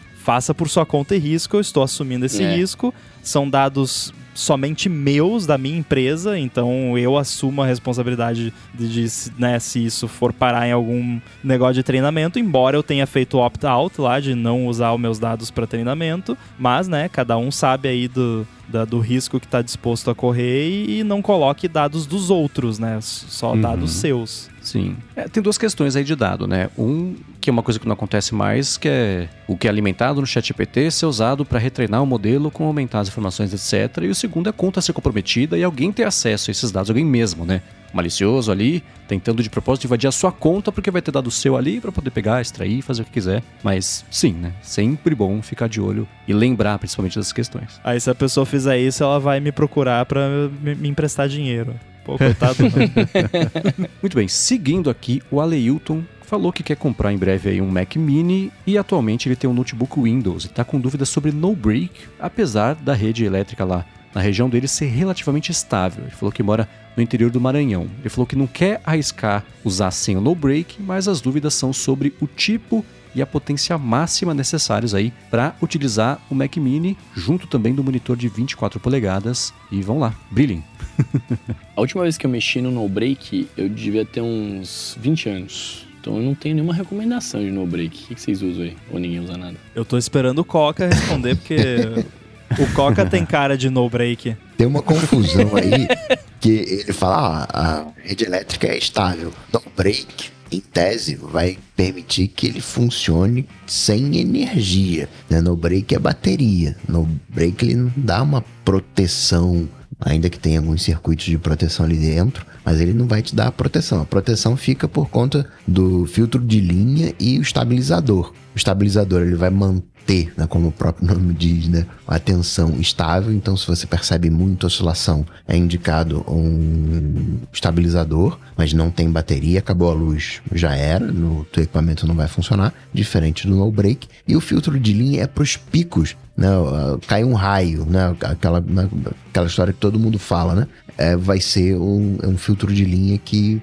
é, tem um fusível lá dentro que vai proteger o, o, equipamento. Muita gente usa filtro de linha primeiro, depois um estabilizador e depois o, o equipamento. Além disso, como ele bem fala, tem que casar potência. E poten aquelas fórmulas de potência é, é complicado, porque você pega no, no manual é potência em watt. Aí você vai no, uh, nos estabilizadores, no brakes e, e filtros de linha, é KVA, né? É VA, uh, uh, volt vezes ampere, tem que fazer as contas, convers conversão. Mas basicamente, o Mac Mini, você vai ter ali uns 200 Não, só, watts. Só uma dúvida, Coca. Diga. Você sabe dizer qual é a diferença? Porque eu lembro que eu tava procurando no Break uma época e eu fiquei bugado com esse lance de, tipo, que todos os equipamentos, né? Você vai lá, como você disse, aí tá, tantos watts. Aí você vai no no break, ah, capacidade não sei quantos VA. E aí eu fui pesquisar e eu cheguei à conclusão na época que era a mesma coisa, porque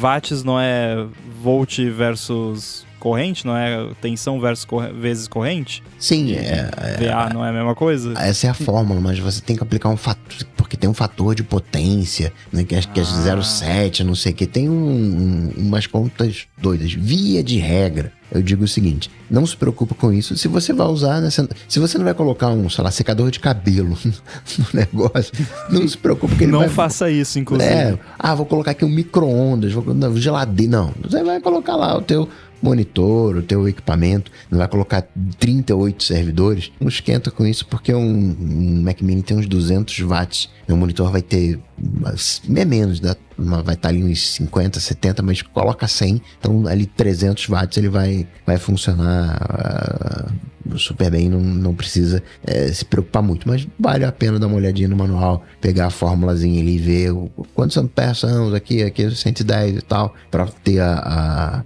a, a folga fazer tudo, tudo funcionar, mas via de regra não, eles já estão prontos pro, né, pro, entre aspas, uso cotidiano, né? É, o, o que me pegou com as de no break, assim, eu usava no break na época que eu usava iMac, porque me dava um faniquito muito grande, tem, tipo uma quedinha de energia ali e o iMac, tum, né, daquela morre assim, aí você fica, ai meu Deus, e se corrompeu, né? E, e se corrompeu o sistema de arquivos é o e se pega no olho da tecnologia, né?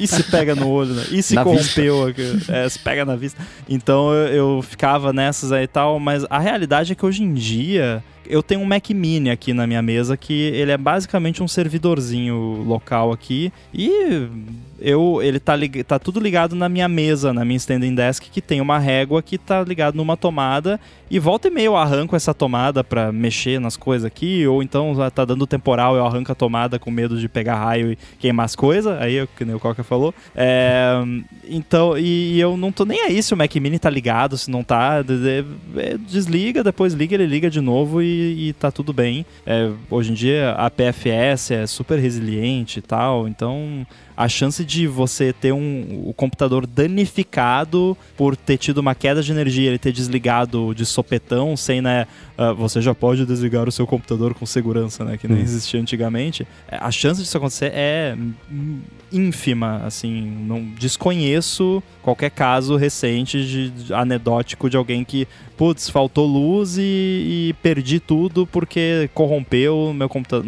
Não acontece mais isso. É, o que pode acontecer, como o Coca disse, é ali ter um pico de energia, alguma coisa, e queimar a fonte. Aí já é outra história, mas aí não está relacionado à queda de energia em si, está relacionado à instabilidade e má qualidade da rede elétrica, o que, ironicamente, alguns no-breaks, principalmente os mais baratinhos, eles pioram a qualidade da energia elétrica que está sendo entregue para o seu computador. O que, na maioria dos casos, não vai fazer diferença, porque as fontes chaveadas, a qualidade delas é muito boa, tem todo, é, as fontes são inteligentes e corrigem os problemas. Mas, às vezes, se você, por exemplo, trabalha com áudio, talvez o Bruno já tenha passado por isso alguma vez na vida, tem no-break que introduz ruído no, no áudio, na gravação. E não estou falando de ventoinha, que é outro problema, porque tem muito no break que tem ventoinha e fica dando barulho de ventoinha.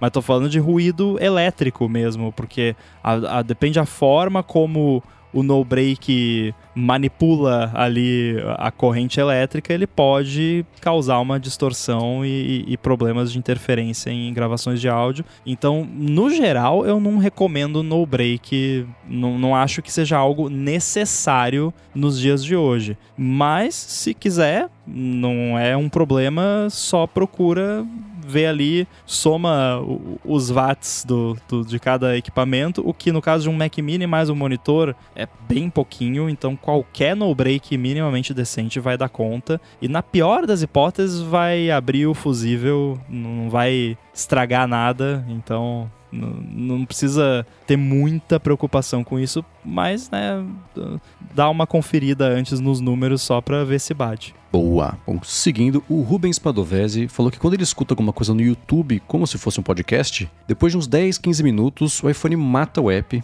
Aí a hora que ele abre lá o YouTube, ele vê que matou mesmo. Só abrir, aparece a animação de novo do YouTube, etc. Ele quer saber se isso é culpa do iPhone, do app e se dá para resolver. Mano, eu faço isso, mas eu nunca tive esse problema. O que acontece às vezes é o iPhone parar a reprodução, mas eu vou lá e dou play de novo. Não sei por qual motivo ele faz isso. Gostaria de saber. Mas nunca matou um app sem eu, eu pedir. Quer dizer, sem eu ir lá e matar. Vamos fazer uma consulta. O, o Bruno é o paciente. Bruno, quando para a reprodução, é, você está de AirPods? Não necessariamente. Tá. Hum. Vamos precisar de um raio-x. Não, é... é virose. Faz o MRI do corpo inteiro aí. É porque eu, tava, eu queria ver se era aquele bug dos AirPods lá, de, de pausar do nada, desconectar quando você se abaixa, não. lembra que a gente tava falando? Uhum, uhum, eu lembro. Não, às vezes eu tô, sei lá, eu tô, tô sentado no chão do quarto arrumando alguma coisa, brincando com a Judite e tal, e ouvindo um podcast na caixinha, né, do, do iPhone. Ou ouvindo um vídeo, alguma coisa assim. E aí quando eu, de repente, para, eu falo, ah, sei lá, fiquei sem internet. Eu vou ver, não, ele só parou mesmo. Não sei porquê. Cara, é, ele perguntou: isso é culpa do iPhone ou do app? A resposta é sim. Porque o que acontece e já aconteceu comigo, mas não é frequente, assim, porque pelo relato do Rubens parece ser uma parada que acontece mas o tempo acontece todo sempre. com ele. É, não comigo, cara, acontece vez ou outra, assim, não é muito frequente. E o que tá acontecendo basicamente é que o app do YouTube começa a usar muita CPU e ou muita memória em background e o iOS hum. não gosta disso. E aí ele mata o app e ele não tá nem aí se tá reproduzindo mídia, coisa coisa, mata mesmo. Né? É, é o JetSam que, que mata o, o app. O, Marcos já ouviu uhum. falar do JetSam. Então, é basicamente o iOS tentando manter o seu iPhone saudável. E eu já percebi que isso é mais frequente, por exemplo, se eu tô rodando um negócio no YouTube em background, como podcast, como o Rubens falou, e tô, tipo, navegando no Safari. E aí eu começo a abrir um monte de aba do Safari, e aí eu vou pro Slack, e vou pro Ivory, e vou pro Threads, e, uh, e abre a câmera. E aí chega uma hora que para o que tava tocando no, no YouTube, e aí é porque o sistema não gostou que o YouTube estava usando muita memória e ou muita CPU em background, tava precisando e aí, ah, quer saber? Sai daí, YouTube, tô precisando aqui. Porque o app do YouTube é bem ineficiente. Eu já, percebi isso. É, por Todo, exemplo, vou, vou falar um negócio aqui. Oi. Todos do Google são, né? Uhum. É. Tipo, isso nunca aconteceu com o Overcast. Eu estar ouvindo um podcast no Overcast e simplesmente já rolou crash e tal de, tipo, bug, de beta, essas coisas. Mas de, tipo, ele ser morto pelo sistema por estar usando muita CPU ou muita memória em background e parar de reproduzir do nada. Nunca aconteceu com Overcast, nem com Apple Podcasts, que, mas aí dá para argumentar que ele tem benefícios, né? mas enfim, nem com Apple Podcasts, nem com Spotify, nem com nenhum outro app, é só com o YouTube que acontece isso. Então, se for para culpar alguém, é culpa do app, né? Mas talvez, ah, não sei, nesses casos, de repente a Apple podia ligar lá pro, pro senhor YouTube e falar: Ó, oh, senhor YouTube, diminui a memória aí pra nós. Muito bem, então, meus amigos, pra gente finalizar os nossos alôs ADTs de hoje, o Rony Peterson mandou uma pergunta pro Mendes aqui, ó. Ele fala assim, ó. O Mendes comentou no ADT que não usa dinheiro em espécie há um ano.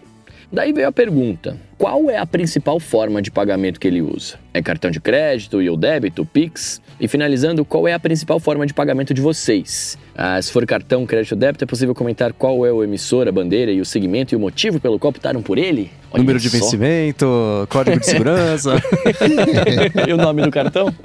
Nome é. da mãe. uh,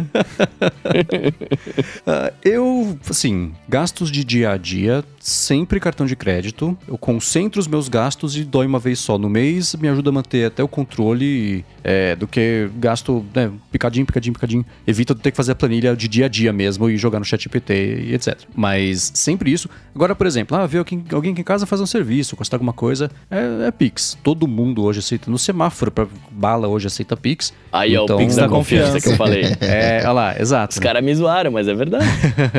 então, já assim, já faz mais de um ano que eu não tenho que recorrer a dinheiro em espécie, porque ou o cartão de crédito ou o Pix não resolveram. Então, e, e, mesmo antes do Pix, já era tudo cartão de crédito. Assim, né? tem um, sei lá, é, como é que chama? Tem um, um, bar em São Paulo que, que eu, acho que é o Sujinho, não, não aceita cartão de crédito, porque não quer, não sei nem se ainda é assim. Era assim há muitos anos, né? Tem um outro lugar, eu sei que em Portugal, por exemplo, o multibanco, né? Tem lugar que não aceita, é, o pessoal precisa andar mais com, com dinheiro lá, porque não tem Pix, e se não tiver o, o não aceitar o, o cartão, tem que ser dinheiro. Mas no dia a dia aqui. Agora, quando você diz é, dia a dia, mente, só uma pergunta para ilustrar. Eu sei que essa ah. semana é uma semana especial, tá? Mas é, numa semana, sei lá, de outubro, de segunda a sexta, você sai quantas vezes de casa? Assim, eu saio de casa todos os dias para fazer as mesmas coisas. Segunda, quarta e sexta eu só saio para ir na academia. Terça e quinta eu só saio para correr. Fim de semana eu só saio para ir no mercado ou ir para num restaurante ou, seja, ou num bar. Ou seja, durante a semana você não gasta dinheiro.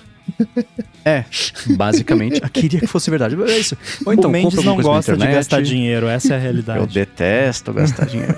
Não, porque, então é. Por que, que eu tô perguntando? É isso, mas isso? durante a semana, assim, ou é mercado, ou é farmácia, ou é passar em alguma loja para comprar alguma coisa, mas são esses os, os, gastos. O que vocês gastam que é fora disso? Se não é para comer, para usar ou para, sei lá, vestir? Não, eu tô perguntando é, isso por, exatamente por isso, né? Para ter uma ideia do, do, do, Hoje mesmo, por exemplo, eu fui no, num estacionamento e aí, na hora de pagar o estacionamento, a pessoa falou: Ó, não, não, a gente não aceita crédito, não pode ser Pix, porque não está emitindo nota e eu preciso dar nota. Você tem que obrigatoriamente pagar e, e no débito. Né? Assim, hum. né, no, no, dia a dia surgem situações inesperadas. Agora, a situação de controle. Sim. Peraí, Coca, é, só para confirmar, eu ouvi certo, você falou estacionamento? Estacionamento. É sempre alguma coisa de carro, você já percebeu? No, no outro episódio você falou do dinheiro do pedágio é, no, no é. carro. Então, assim, é que nem eu disse, se eu tivesse carro, eu teria uma grana no carro sempre, porque Mas parece aí... que sempre que envolve dinheiro físico tem alguma coisa a ver com carro. Mas o Coca, você falou, aí você usou débito, não precisou usar o dinheiro sujo em espécie. Não, não, não, usei o, o débito, né? O, a minha forma não, principal okay, de pagamento o dinheiro do é... Coca é limpinho. não porque é seu, porque dinheiro é sujo. Mas via de regra, a minha, a minha a que eu escolho, né, a principal forma de pagamento é, entre aspas, telefone, né? É o Apple Pay, enfim, aproximação, mas nem sempre dá. Uhum. É, mas assim, 90% dos gastos são crédito, 9% Pix, débito, não sei, é, faz tanto tempo quanto usar em espécie, mas certamente estou esquecendo alguma vez que eu precisei usar. Mas é, é isso. A principal que eu escolho é, é crédito, porque lá no começo, quando eu achava que acumular milhas era uma coisa que ia fazer sentido para mim, é, até bala vou passar no crédito, porque aí cada vai chegar jantar, daqui a não sei quanto tempo eu vou trocar pra, passagem de avião. Nunca aconteceu. Mas ainda assim, eu até facilitou para mim, porque aí eu faço, me ajuda no controle mensal. Ele de fato tem que acontecer uma vez por mês, não tem que ficar de olho. E se passar alguma coisa no débito, aí a hora que vai ter que falar, putz, é golpe, certeza, clonaram meu cartão, porque eu nunca gasto no débito, né? Então é, é, Um dos meus hábitos são esses. Os de vocês é muito diferente disso. Eu tô me sentindo meio alienígena fazendo uma coisa que pra mim é normal. Não, cara, eu sou igual. É, tem uma distinção, como você disse, assim. Ah, a pessoa veio aqui em casa consertar a torneira, um encanador e tal. Pix. Já, hoje em dia já agendamento e contatos via WhatsApp, pagamento via Pix. E é isso. Maravilhoso. Não precisa ligar para ninguém, não, não precisa mexer no dinheiro sujo, como você disse. Agora, vou no shopping lá comprar um negócio, uma roupa, não sei o que. Apple Pay. É, hoje em dia eu tô adepto total, é tudo Apple Pay. É, porque difícil, muito difícil você ir num lugar que tem maquininha de cartão e não tem aproximação. É tipo, não existe. Pelo menos aqui nos lugares que eu frequento eu não vi até hoje. Até a pessoa na beira da praia vendendo picolé tem a maquininha de cartão e tem aproximação, e se não tiver, tem Pix. Então, e tem o Pix da confiança, o, o NFC da confiança, talvez, não sei. É, e, em, e, no Rio de Janeiro é o NFC da desconfiança, né, Coca? E tem que ter uma a gaiola de Faraday no bolso. Aliás, Mas... corro, corroborando o que você falou, fui pagar um outro estacionamento num shopping, tinham três máquinas. As duas máquinas do canto eh, tinham, entre aspas, né, uma gaiola de Faraday, mas era travando a maquininha e né, a maquininha chumbada na, na, na, na máquina de no, no quiosque de pagamento e não tinha aproximação, só a máquina do meio. Né? Ele falou: ah, vamos vamos deixar essas máquinas ali ainda né, funcionando, vamos colocar só a aproximação na do meio, depois a gente renova. Então ainda tem maquininhas sem aproximação no, no, mercado. Eu já percebi isso também. Tem alguns lugares que eles perguntam se você vai pagar por aproximação e aí eles pegam outra maquininha. Tem tipo, tem, que nem você disse, tem duas, três ali e aí tem a, uma que eles pegam quando é por aproximação. É, eu, no geral, eu ainda levo a carteira quando eu sei que eu vou precisar pagar alguma coisa, porque se acontecer qualquer imprevisto, eu tenho o cartão físico ali, eu sempre tenho um dinheirinho na carteira que eu tirei do banco, como eu disse, há três anos atrás e tá lá até hoje, né, travando a economia. Mas termos de cartão, eu, eu, uso o. Eu tô com o ultravioleta lá do Nubank. Eu não, não pago anuidade por conta lá do esquema de investimento e também porque, infelizmente, eu gasto mais do que o, o limite mínimo lá para não pagar anuidade. E eu gosto, o esquema de cashback é, é gostosinho, porque, tipo, você vai pagando ali as paradinhas no, no, no crédito, e aí, co como tem o lance. E é por isso que tem o lance do cashback, porque aí eu passei a pagar tudo no crédito. Porque antes, assim, ah, vou na farmácia, paga no débito, né? Porque eu tenho ali a grana na conta e tal, então já vou pagar logo, já me livro disso, não fica acumulando no final do mês. Mas eu gosto do lance que o Mendes falou de ter ali na fatura do, do cartão, que você tem tudo ali, você sabe exatamente, e aí se tá muito acima do esperado, você vai ali, ih, que, qual foi a besteira que eu fiz esse mês? Ah, foi isso aqui. Então tá, eu comprei um Vision Pro, tá aqui a besteira que eu fiz. então, eu gosto disso,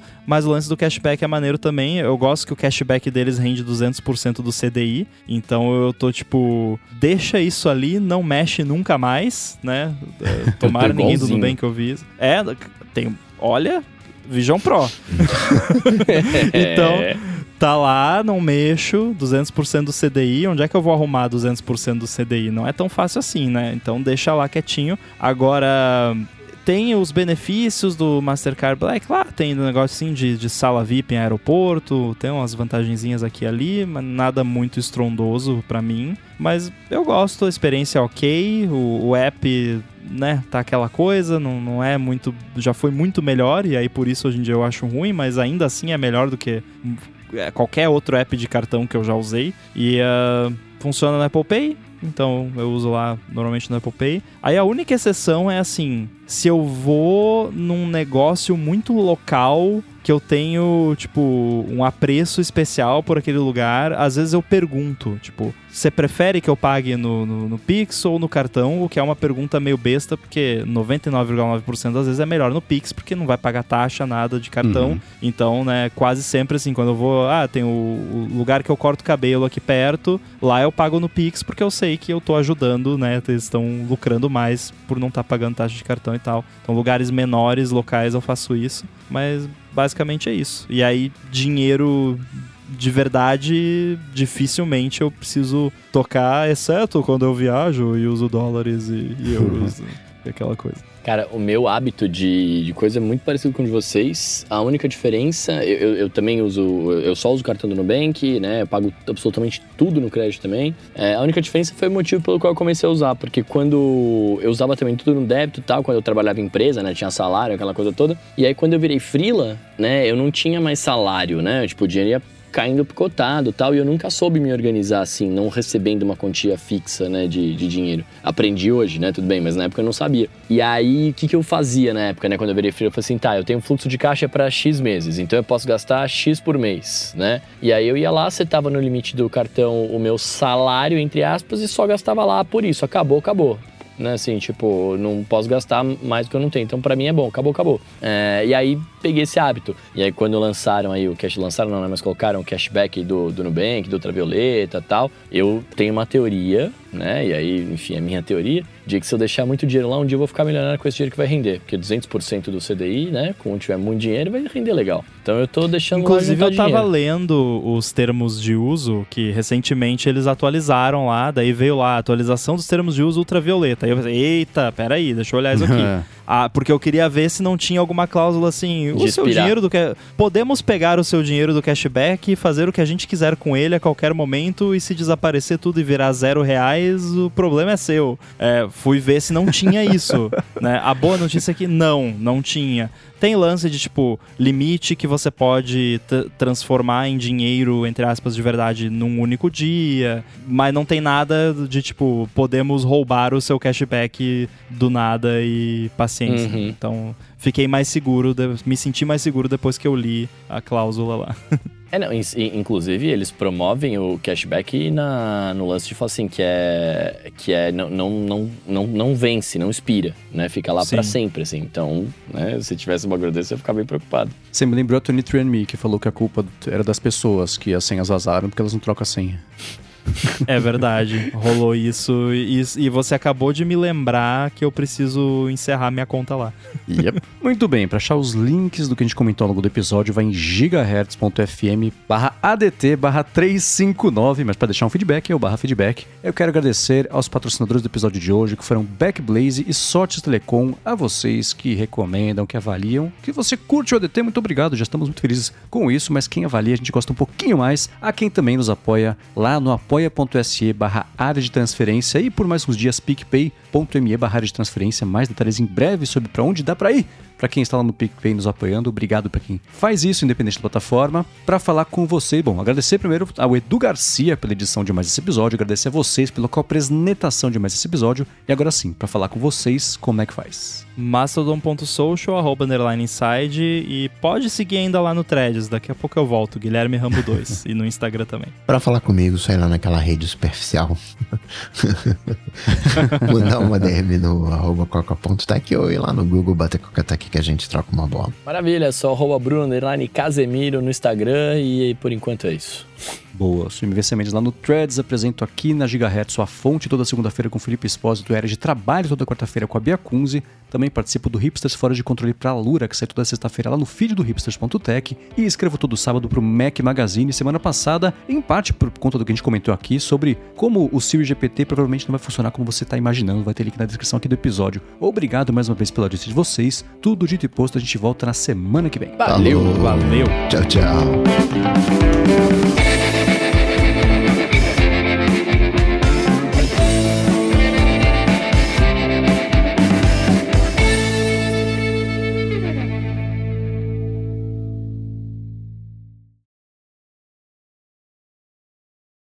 Tem um bilhão de alô ADTs. Alôs ADTs? Qual o plural? Alôs ADTs, né? De alô ADT, vou te falar, hein? Tem vários. Hum. Aham. É por isso que a gente tá meio perdido. Geralmente tem menos aqui direto na pauta. Tem e aí já várias de unidades verdade. de alô ADT. Isso. Não é que nem Attorneys General, que o plural é no attorney, que é mais engraçado. Nossa. Diminutivo também é um negócio esquisito, né? é totalmente. Cara, eu fico pensando num gringo, cara. Eu sempre penso em gringo nessa Nossa, hora. e tem Que é vários que a totalmente gente. irregular. Ah, mas aí é tipo cactus e cacti. Tipo, É. Ah, campus da e onde? campi. Por que não é cactuses? Uhum. Cacti. Cacti.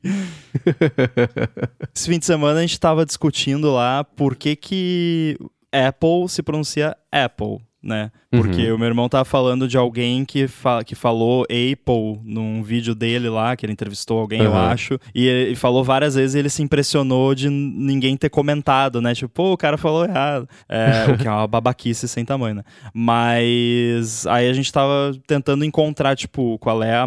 por que que é assim. E aí tem o lance de- das duas consoantes, do- dos dois P's depois do A. Uhum. Mas tem um lance também da sílaba tônica. Porque, por exemplo, não é apply, é apply, né? Não, é up, não é apple, é apple, né? E não é nem E, nem A, nem E, é apple. É um entre E e A, né? Ah, mas aí no inglês britânico você tá falando. Não, o americano fala apple. Uhum. É- É, a a tônica fica no começo. É. É bem sutil. É muito sutil. Mas enfim, é por causa dos dois P's e por causa do da sílaba tônica. É, eu já tinha, já escutei ao longo da vida, algumas vezes o pessoal falar Apple. Eu não sei se. A, é, pra mim, eu sempre entendi como a pessoa tá pronunciando do jeito que ela acha que é, em- que ela acha que é inglês, não sei. É que tem um. Tem até um termo técnico pra isso que eu não me lembro agora, mas é tipo overcorrecting, mas não é bem isso. Mas é em português o termo, mas eu esqueci. Uhum. Que é tipo, a pessoa quer falar correto e na tentativa de falar correto acaba indo demais. tipo, Uhum.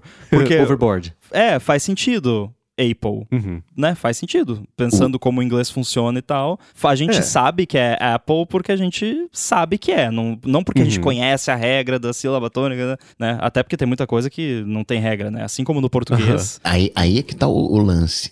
O inglês, ele é todo cheio de regra. O inglês, é, os caras usam, eles não usam um sistema métrico, né? Um sistema internacional. Eles têm um jeito deles. E eles não têm acentuação, porque o, o duplo P, um E depois, isso é acentuação para eles. É a diferença de Uhum. Cut e cute. Né? Co- Como tem o E, né? é- é- aquilo é como se fosse um acento em cima do U para dizer que é cute. como assim? Tem aqueles vídeos, né, do pessoal, tipo, ah, e se inglês fosse fonético, né? Nossa, pessoa- cara, esse é vídeo é muito muito, engraçado. bom. É, Não dá pra tem, entender tem um nada. específico que é muito bom. Se o inglês fosse foneticamente consistente, então, sei lá, a- o, o- você fala a letra E de... Me esqueci todas as palavras com E do vocabulário em inglês. Igreja. É de igreja. Record, né?